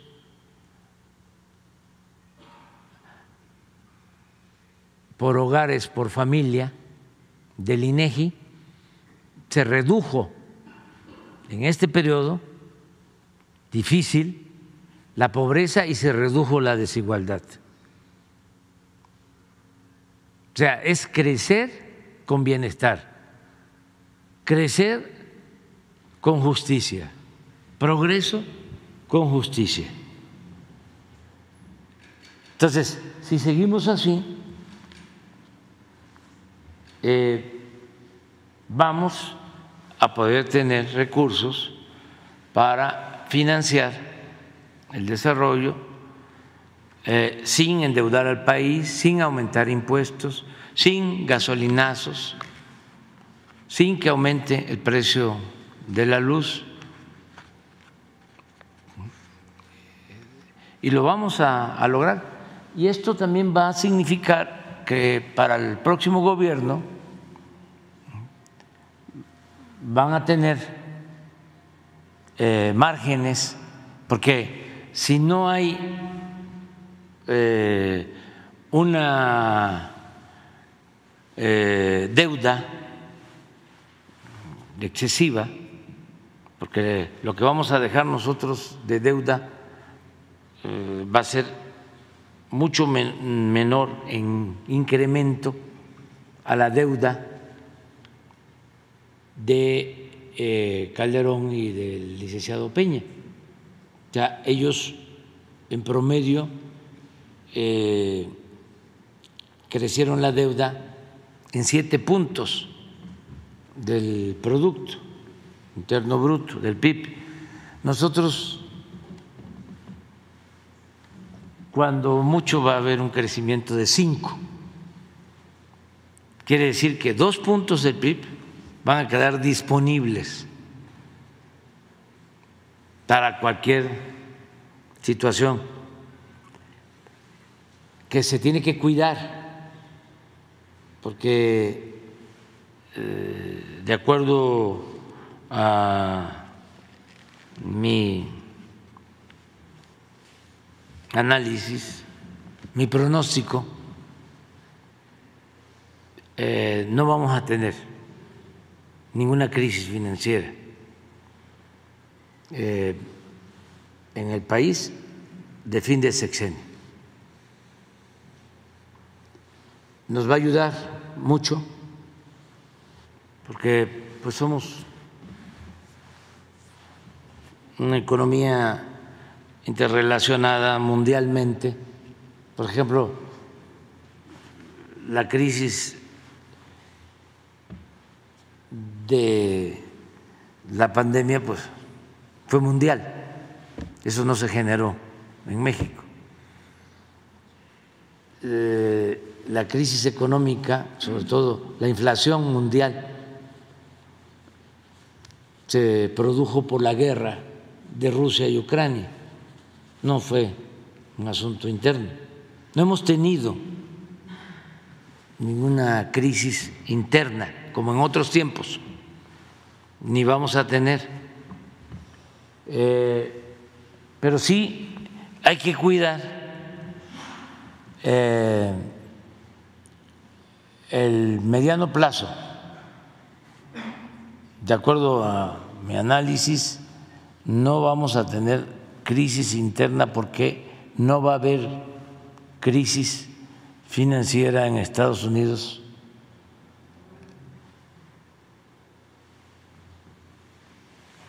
por la elección presidencial, que va a ser en noviembre del año próximo. O sea, de aquí a finales del año próximo, no veo crisis económica, financiera. Ojalá y no me equivoque. Este, pero después pueden haber ajustes, pero eso ya es eh, en el inicio del 25. Yo entrego en septiembre del año próximo. De todas maneras, voy a hablar bien sobre esto, sobre cómo veo las cosas, con quién eh, me sustituya eh, me refiero en la dirección del movimiento de transformación. Porque este, eh, no se debe, no hay que confiarnos para nada y sobre todo también hacer algunas, ya este, lo mencioné por responsabilidad, algunas recomendaciones de otro tipo. Por ejemplo, que no eh, se pierda el impulso en lo que tiene que ver con inversión pública y con eh, la industria de la construcción, para que se sigan generando empleos. O sea, que no se deje de pedalear, que no se pare la industria de la construcción, porque eso funciona, eso eh, reactiva la economía rápido, genera muchísimos empleos, fortalece el mercado interno, es bienestar.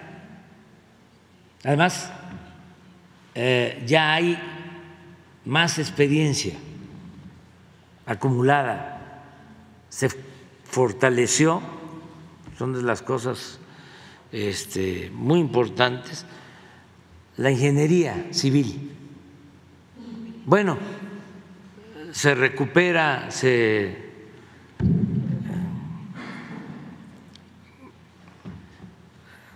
eh, sí se eh, fortalece, eh, se rescata la ingeniería ferroviaria. No existía ya imagínense toda la experiencia para hacer vías que no eh, es cualquier cosa o para la construcción, la operación de trenes,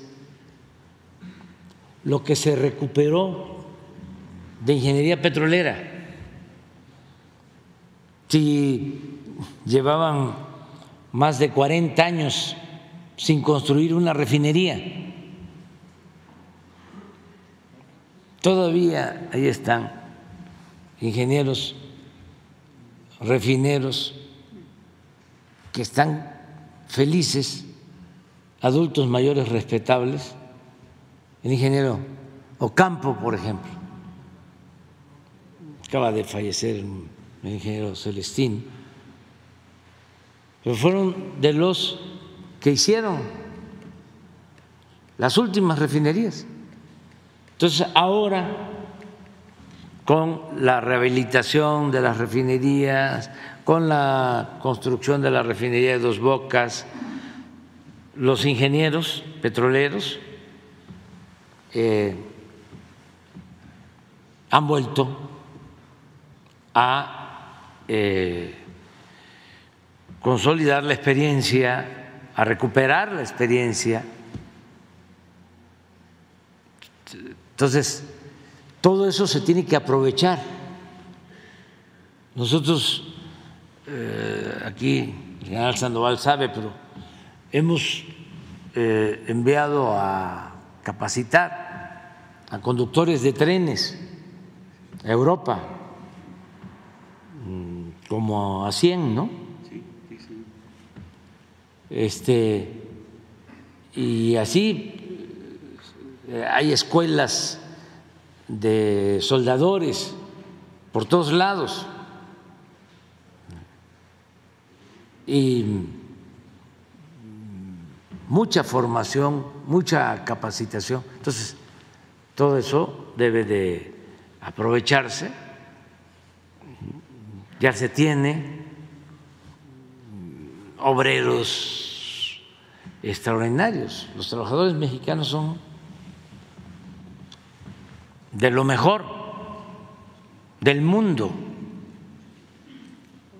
Los de la industria de la construcción, fierreros, eso no se encuentra en otras partes.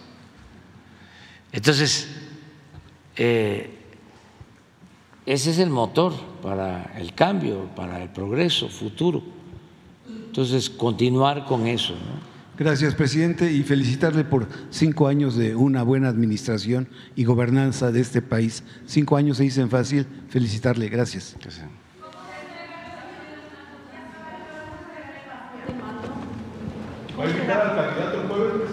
¿Cuándo? No me, no me permite para contestarle porque si no, si no, ¿qué cosa va a publicar el Reforma y este, qué va a decir este Radio Fórmula? Este, este, no, les voy a, decir que mañana, de acuerdo al programa que tienen, así como están ustedes informados, pues yo también me informo por las noticias. Mañana van a dar a conocer el resultado de quién gana la encuesta en el flanco izquierdo. Este,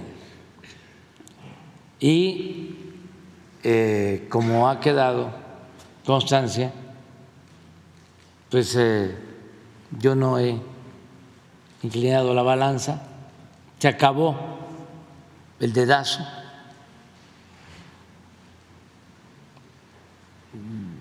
Va a hacer la gente que fue consultada en la encuesta. Creo que eh, ya deben haber terminado de levantarla y eh, van a contar el día de hoy, y ahí están presentes todos, y ya mañana dan a conocer el resultado. Entonces yo voy a apoyar al que gane la encuesta como miembro dirigente del movimiento de transformación. Voy a apoyar y le voy a entregar el bastón de mando. No la banda presidencial. Este, voy a entregar el bastón de mando para la conducción del movimiento de transformación. Y yo me quedo eh, pues un año gobernando para seguir eh, ayudando al pueblo, consolidar la transformación, eh, terminar obras, esto que estamos comentando, pero ya mañana eh, quien resulte eh, va a ser apoyado. En mi caso, yo voy a apoyar al que den a conocer que ganó la encuesta. Y eh, la formalidad esta de entregar el bastón de mando, pues eh, vamos a ver cómo le hacemos, porque también tengo que viajar el viernes temprano, vamos a Colombia y a Chile, y pues sí quisiera hacerlo antes. Este puede ser el mismo miércoles en la noche, en la tarde, no lo puedo hacer aquí. Este sí podría ser ahí, este, o este, o el jueves, ¿sí? Entonces, ya tienen la información, ¿no? ¿Ya? ¿O falta todavía más? Presidente cuando entregue el bastón de mando. ¿Cómo? Va a ser por la tarde cuando entregue el bastón de mando y si nos va a avisar para que estemos, aunque sea afuera. ¿Será pública? Sí, eh, sí, pero yo tengo que esperar eh, el resultado, o sea, del consejo de, del movimiento, o sea, de los que participan, y, y ya después me voy a pronunciar. Como usted la está pensando, evidentemente esto es fuera de palacio, Sí. pero será eh, un acto abierto, será un acto privado y ya después nosotros podemos eh, estar ahí afuera y ya platicar con las personas que asistan. ¿Cómo lo tiene pensado? ¿Es un acto ya No, privado? no todavía. Yo lo que quiero ya es decir, aquí te entrego Señor presidente. este bastón que representa. Eh, los deseos de cambio y de transformación de millones de mexicanos, eh, de quienes este, son los protagonistas de esta historia que nosotros eh, representamos.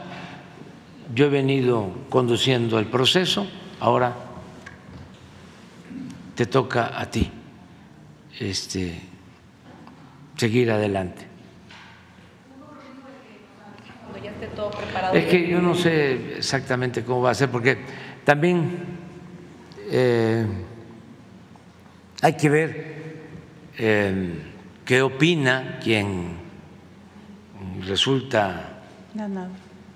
ganador, ganadora, ganador, eh, hombre o mujer, hermana o hermano. Eh, Señor presidente. a ver qué opina, ¿no? Este, pero sí me gustaría ya eh, cerrar esa etapa.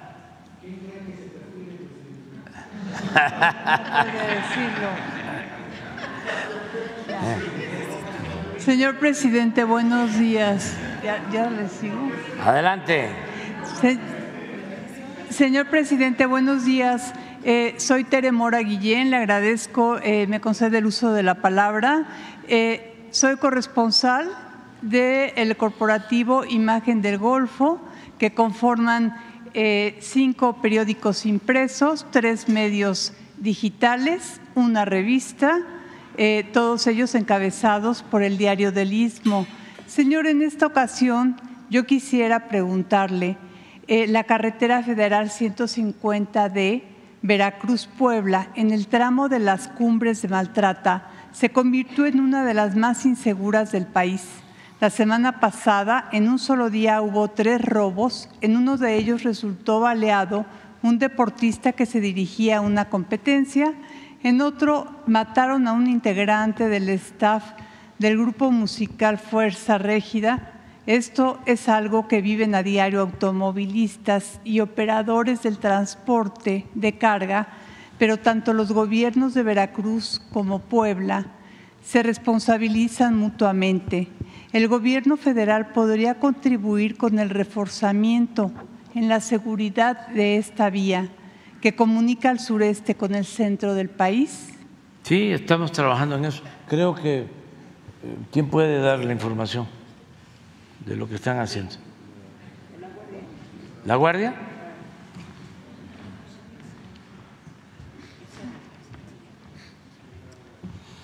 Efectivamente, se ha visto un incremento en problemas en ese tramo y ya estamos tomando medidas. Eh, de hecho, lo mismo que hicimos en la carretera de México a Cuernavaca, a Morelos y a, Guerrero, algo similar vamos a hacer en esa parte. Vamos a hacer un mayor despliegue de efectivos, de material este, de patrullas, efectivos de personal y vamos a manejar incluso drones. Ya estamos en eso. Tenga usted la seguridad que así se va a hacer. Muy bien, muchas gracias, señor. Eh, presidente, ahora otra pregunta para usted, si Es- me Es muy permite. importante. eh, Sí, señor. eh, algo parecido. Esa, eh, esa, esa zona este, siempre ha tenido problemas de inseguridad en la carretera. Hemos estado pendientes. Ya estaba controlado y últimamente volvió.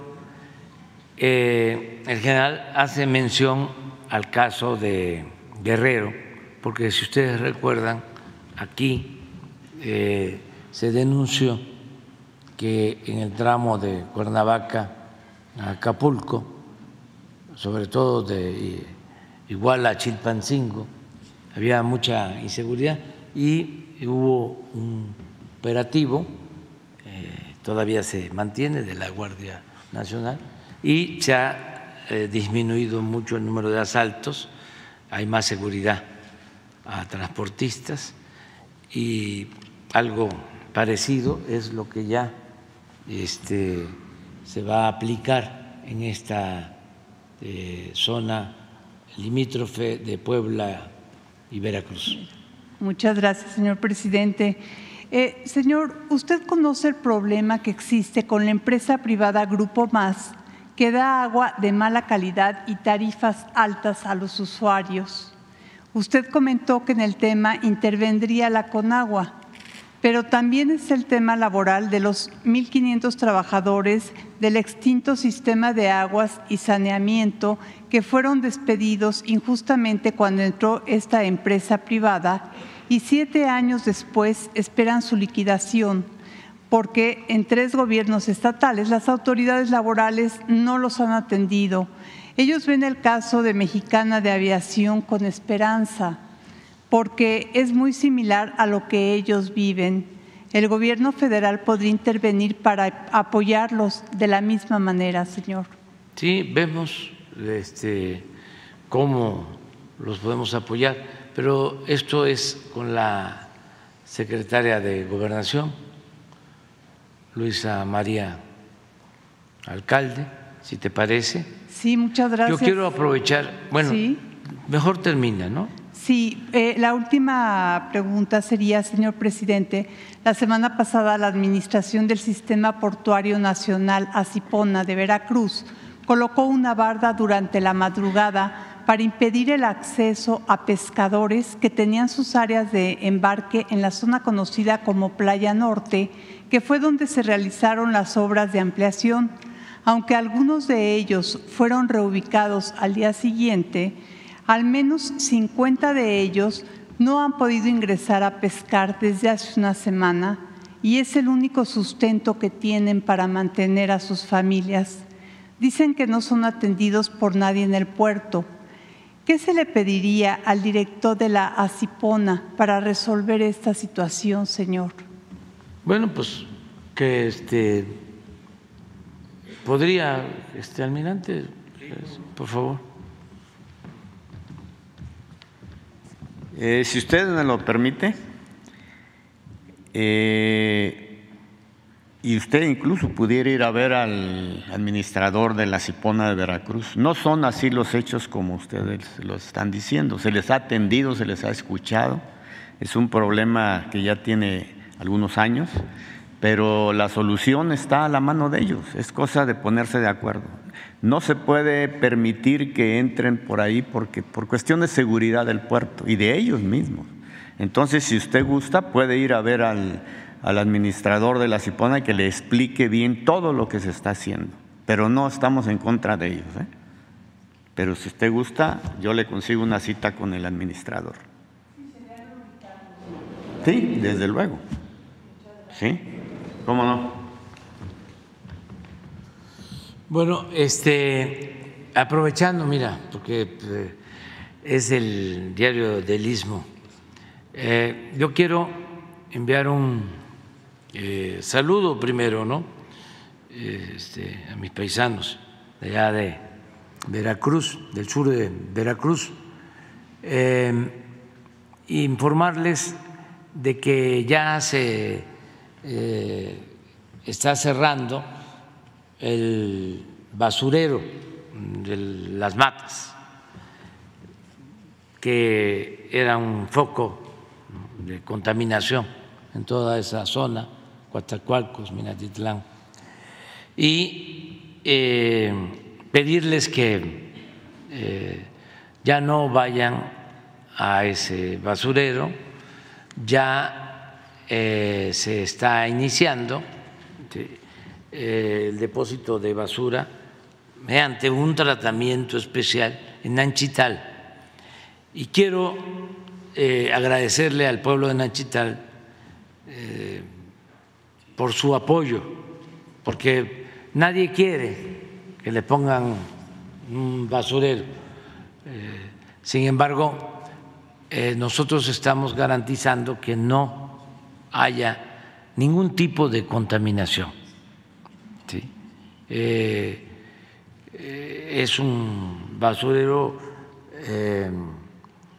cuidado por la Secretaría de Medio Ambiente, eh, van a tener eh, la seguridad de que no va a haber ningún eh, problema. también que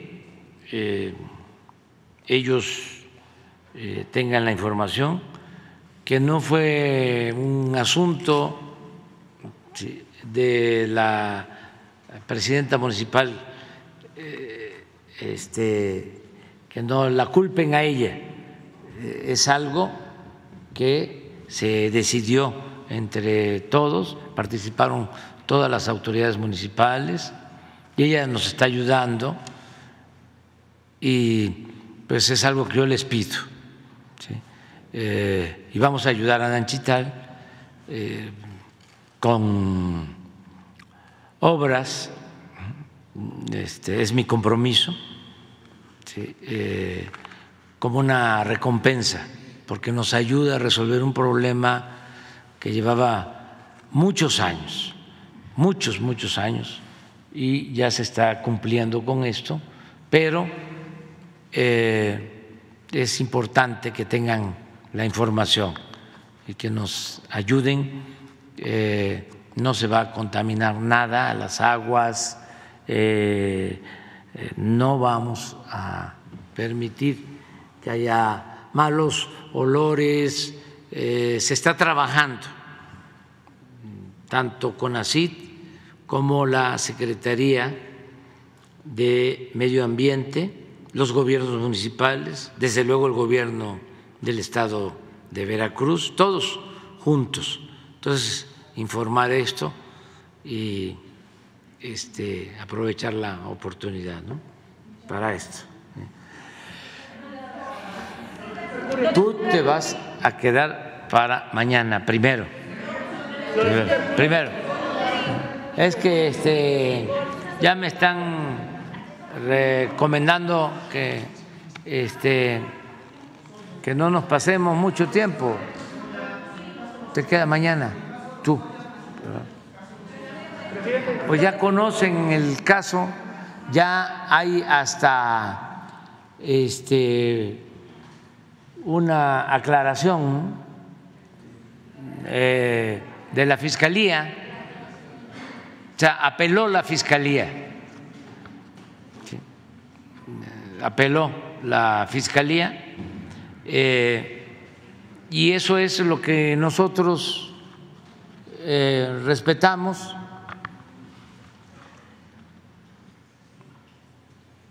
Es eh, una decisión de un juez eh, exonerando a Emilio Lozoya de un delito, tampoco es este, de todas las acusaciones, es lo de la venta de la planta de fertilizantes donde está también el señor Ancira. Entonces el juez dice, si ya pagó el señor Ancira, pues ya no hay daño que reparar, luego entonces no existe ninguna responsabilidad. Como no todo es tan complicado en el derecho, cuando es derecho, es cosa nada más que se sepa que todavía el señor Rancida no termina de pagar. Debe más de 100 millones de dólares. Entonces no sé el juez de dónde sacó la información. Pero bueno, se respeta ¿no? la decisión del juez y al mismo tiempo la Fiscalía eh, presentó un recurso de apelación, seguramente argumentando lo mismo que yo les estoy este, exponiendo aquí de manera sencilla ¿no? y con apego al juicio práctico. Ah, no, ya eso ya es meternos en Honduras, pero es así como lo estoy planteando, vamos a esperar a que este, resuelva el Poder Judicial. Mande. ¿Dónde está Azúcar Curi? Lo explicó de manera muy rápida el subsecretario Bucio. Es un tema muy importante por el traslado del penal de Chiapas. ¿En dónde está? A ver, sí. Sí, eh, él todavía permanece en el penal de Chiapas, en el Ceferezo número 15, pero ya está la instrucción para que sea trasladado a, a Cancún. Sí, sí, está, así está considerado. Es un orden del juez. Ahí fue donde él operaba eh, criminalmente y ya ha sido sentenciado. ¿Qué se puede hacer en términos jurídicos, en términos legales para evitar esto? Pues es una instrucción de un juez. Ahí desconozco qué se podría hacer porque eh, la, la instrucción precisamente es que, que a pesar de que, el, de que esta persona es su área de operación, este, pues el juez lo, lo, lo, instruye que se le regrese. Entonces, pues estamos ahí en eso ahorita. Ya no hay camino, hay camino de apelación. ¿Qué va a pasar con...? A ver. Sí, mire, en primera instancia, así como lo dijo el general Bucio, es una orden de juez. Todavía estamos nosotros viendo con los encargados del caso qué más se puede hacer, porque pues está en un lugar en donde tiene todas las facilidades. Entonces nosotros lo que consideramos es que un caso tan grave pues debe estar en un penal este, federal. Entonces está viendo todavía los últimos detalles, pero en inicio sí le digo pues que es una orden de juez que en inicio tendremos que acatar hasta el momento. Pero vamos a seguir hablando con las autoridades correspondientes para saber exactamente ya este, si hay algún otro procedimiento que debamos este, pues, buscar pero en principio sí le digo que ya es una instrucción del juez y pues nunca hemos dejado de desacatar ninguna orden, eh, pero pues nosotros sí consideramos que ese juez, pues aquí lo vamos a presentar por lo menos. ¿No van a ejecutar el Estamos en eso. Eh, creo que debemos estar a días, a horas de, de, de hacerlo pero todavía estamos en los últimos detalles de tocar las puertas y ver la posibilidad de que esto no se haga así, porque em, la parte de la justicia y de todas las facilidades, pues no es igual un penal este, de una población eh, de un estado, un penal estatal, un penal local, que un penal de alta seguridad. Entonces, estamos haciendo todavía en los últimos temas, pero pues nosotros tenemos que acatar lo que nos ordena el juez. ¿Este caminito podría ser seguido por Mario Marín?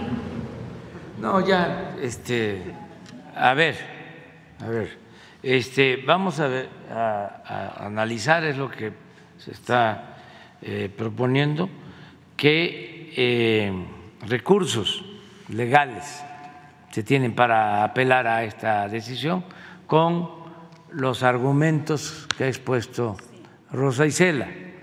Eh, y también pedir eh, al Consejo de la Judicatura, porque en todos estos casos se envía una queja al Consejo de la Judicatura para que ellos también intervengan, porque esa es su función. Si un juez no está actuando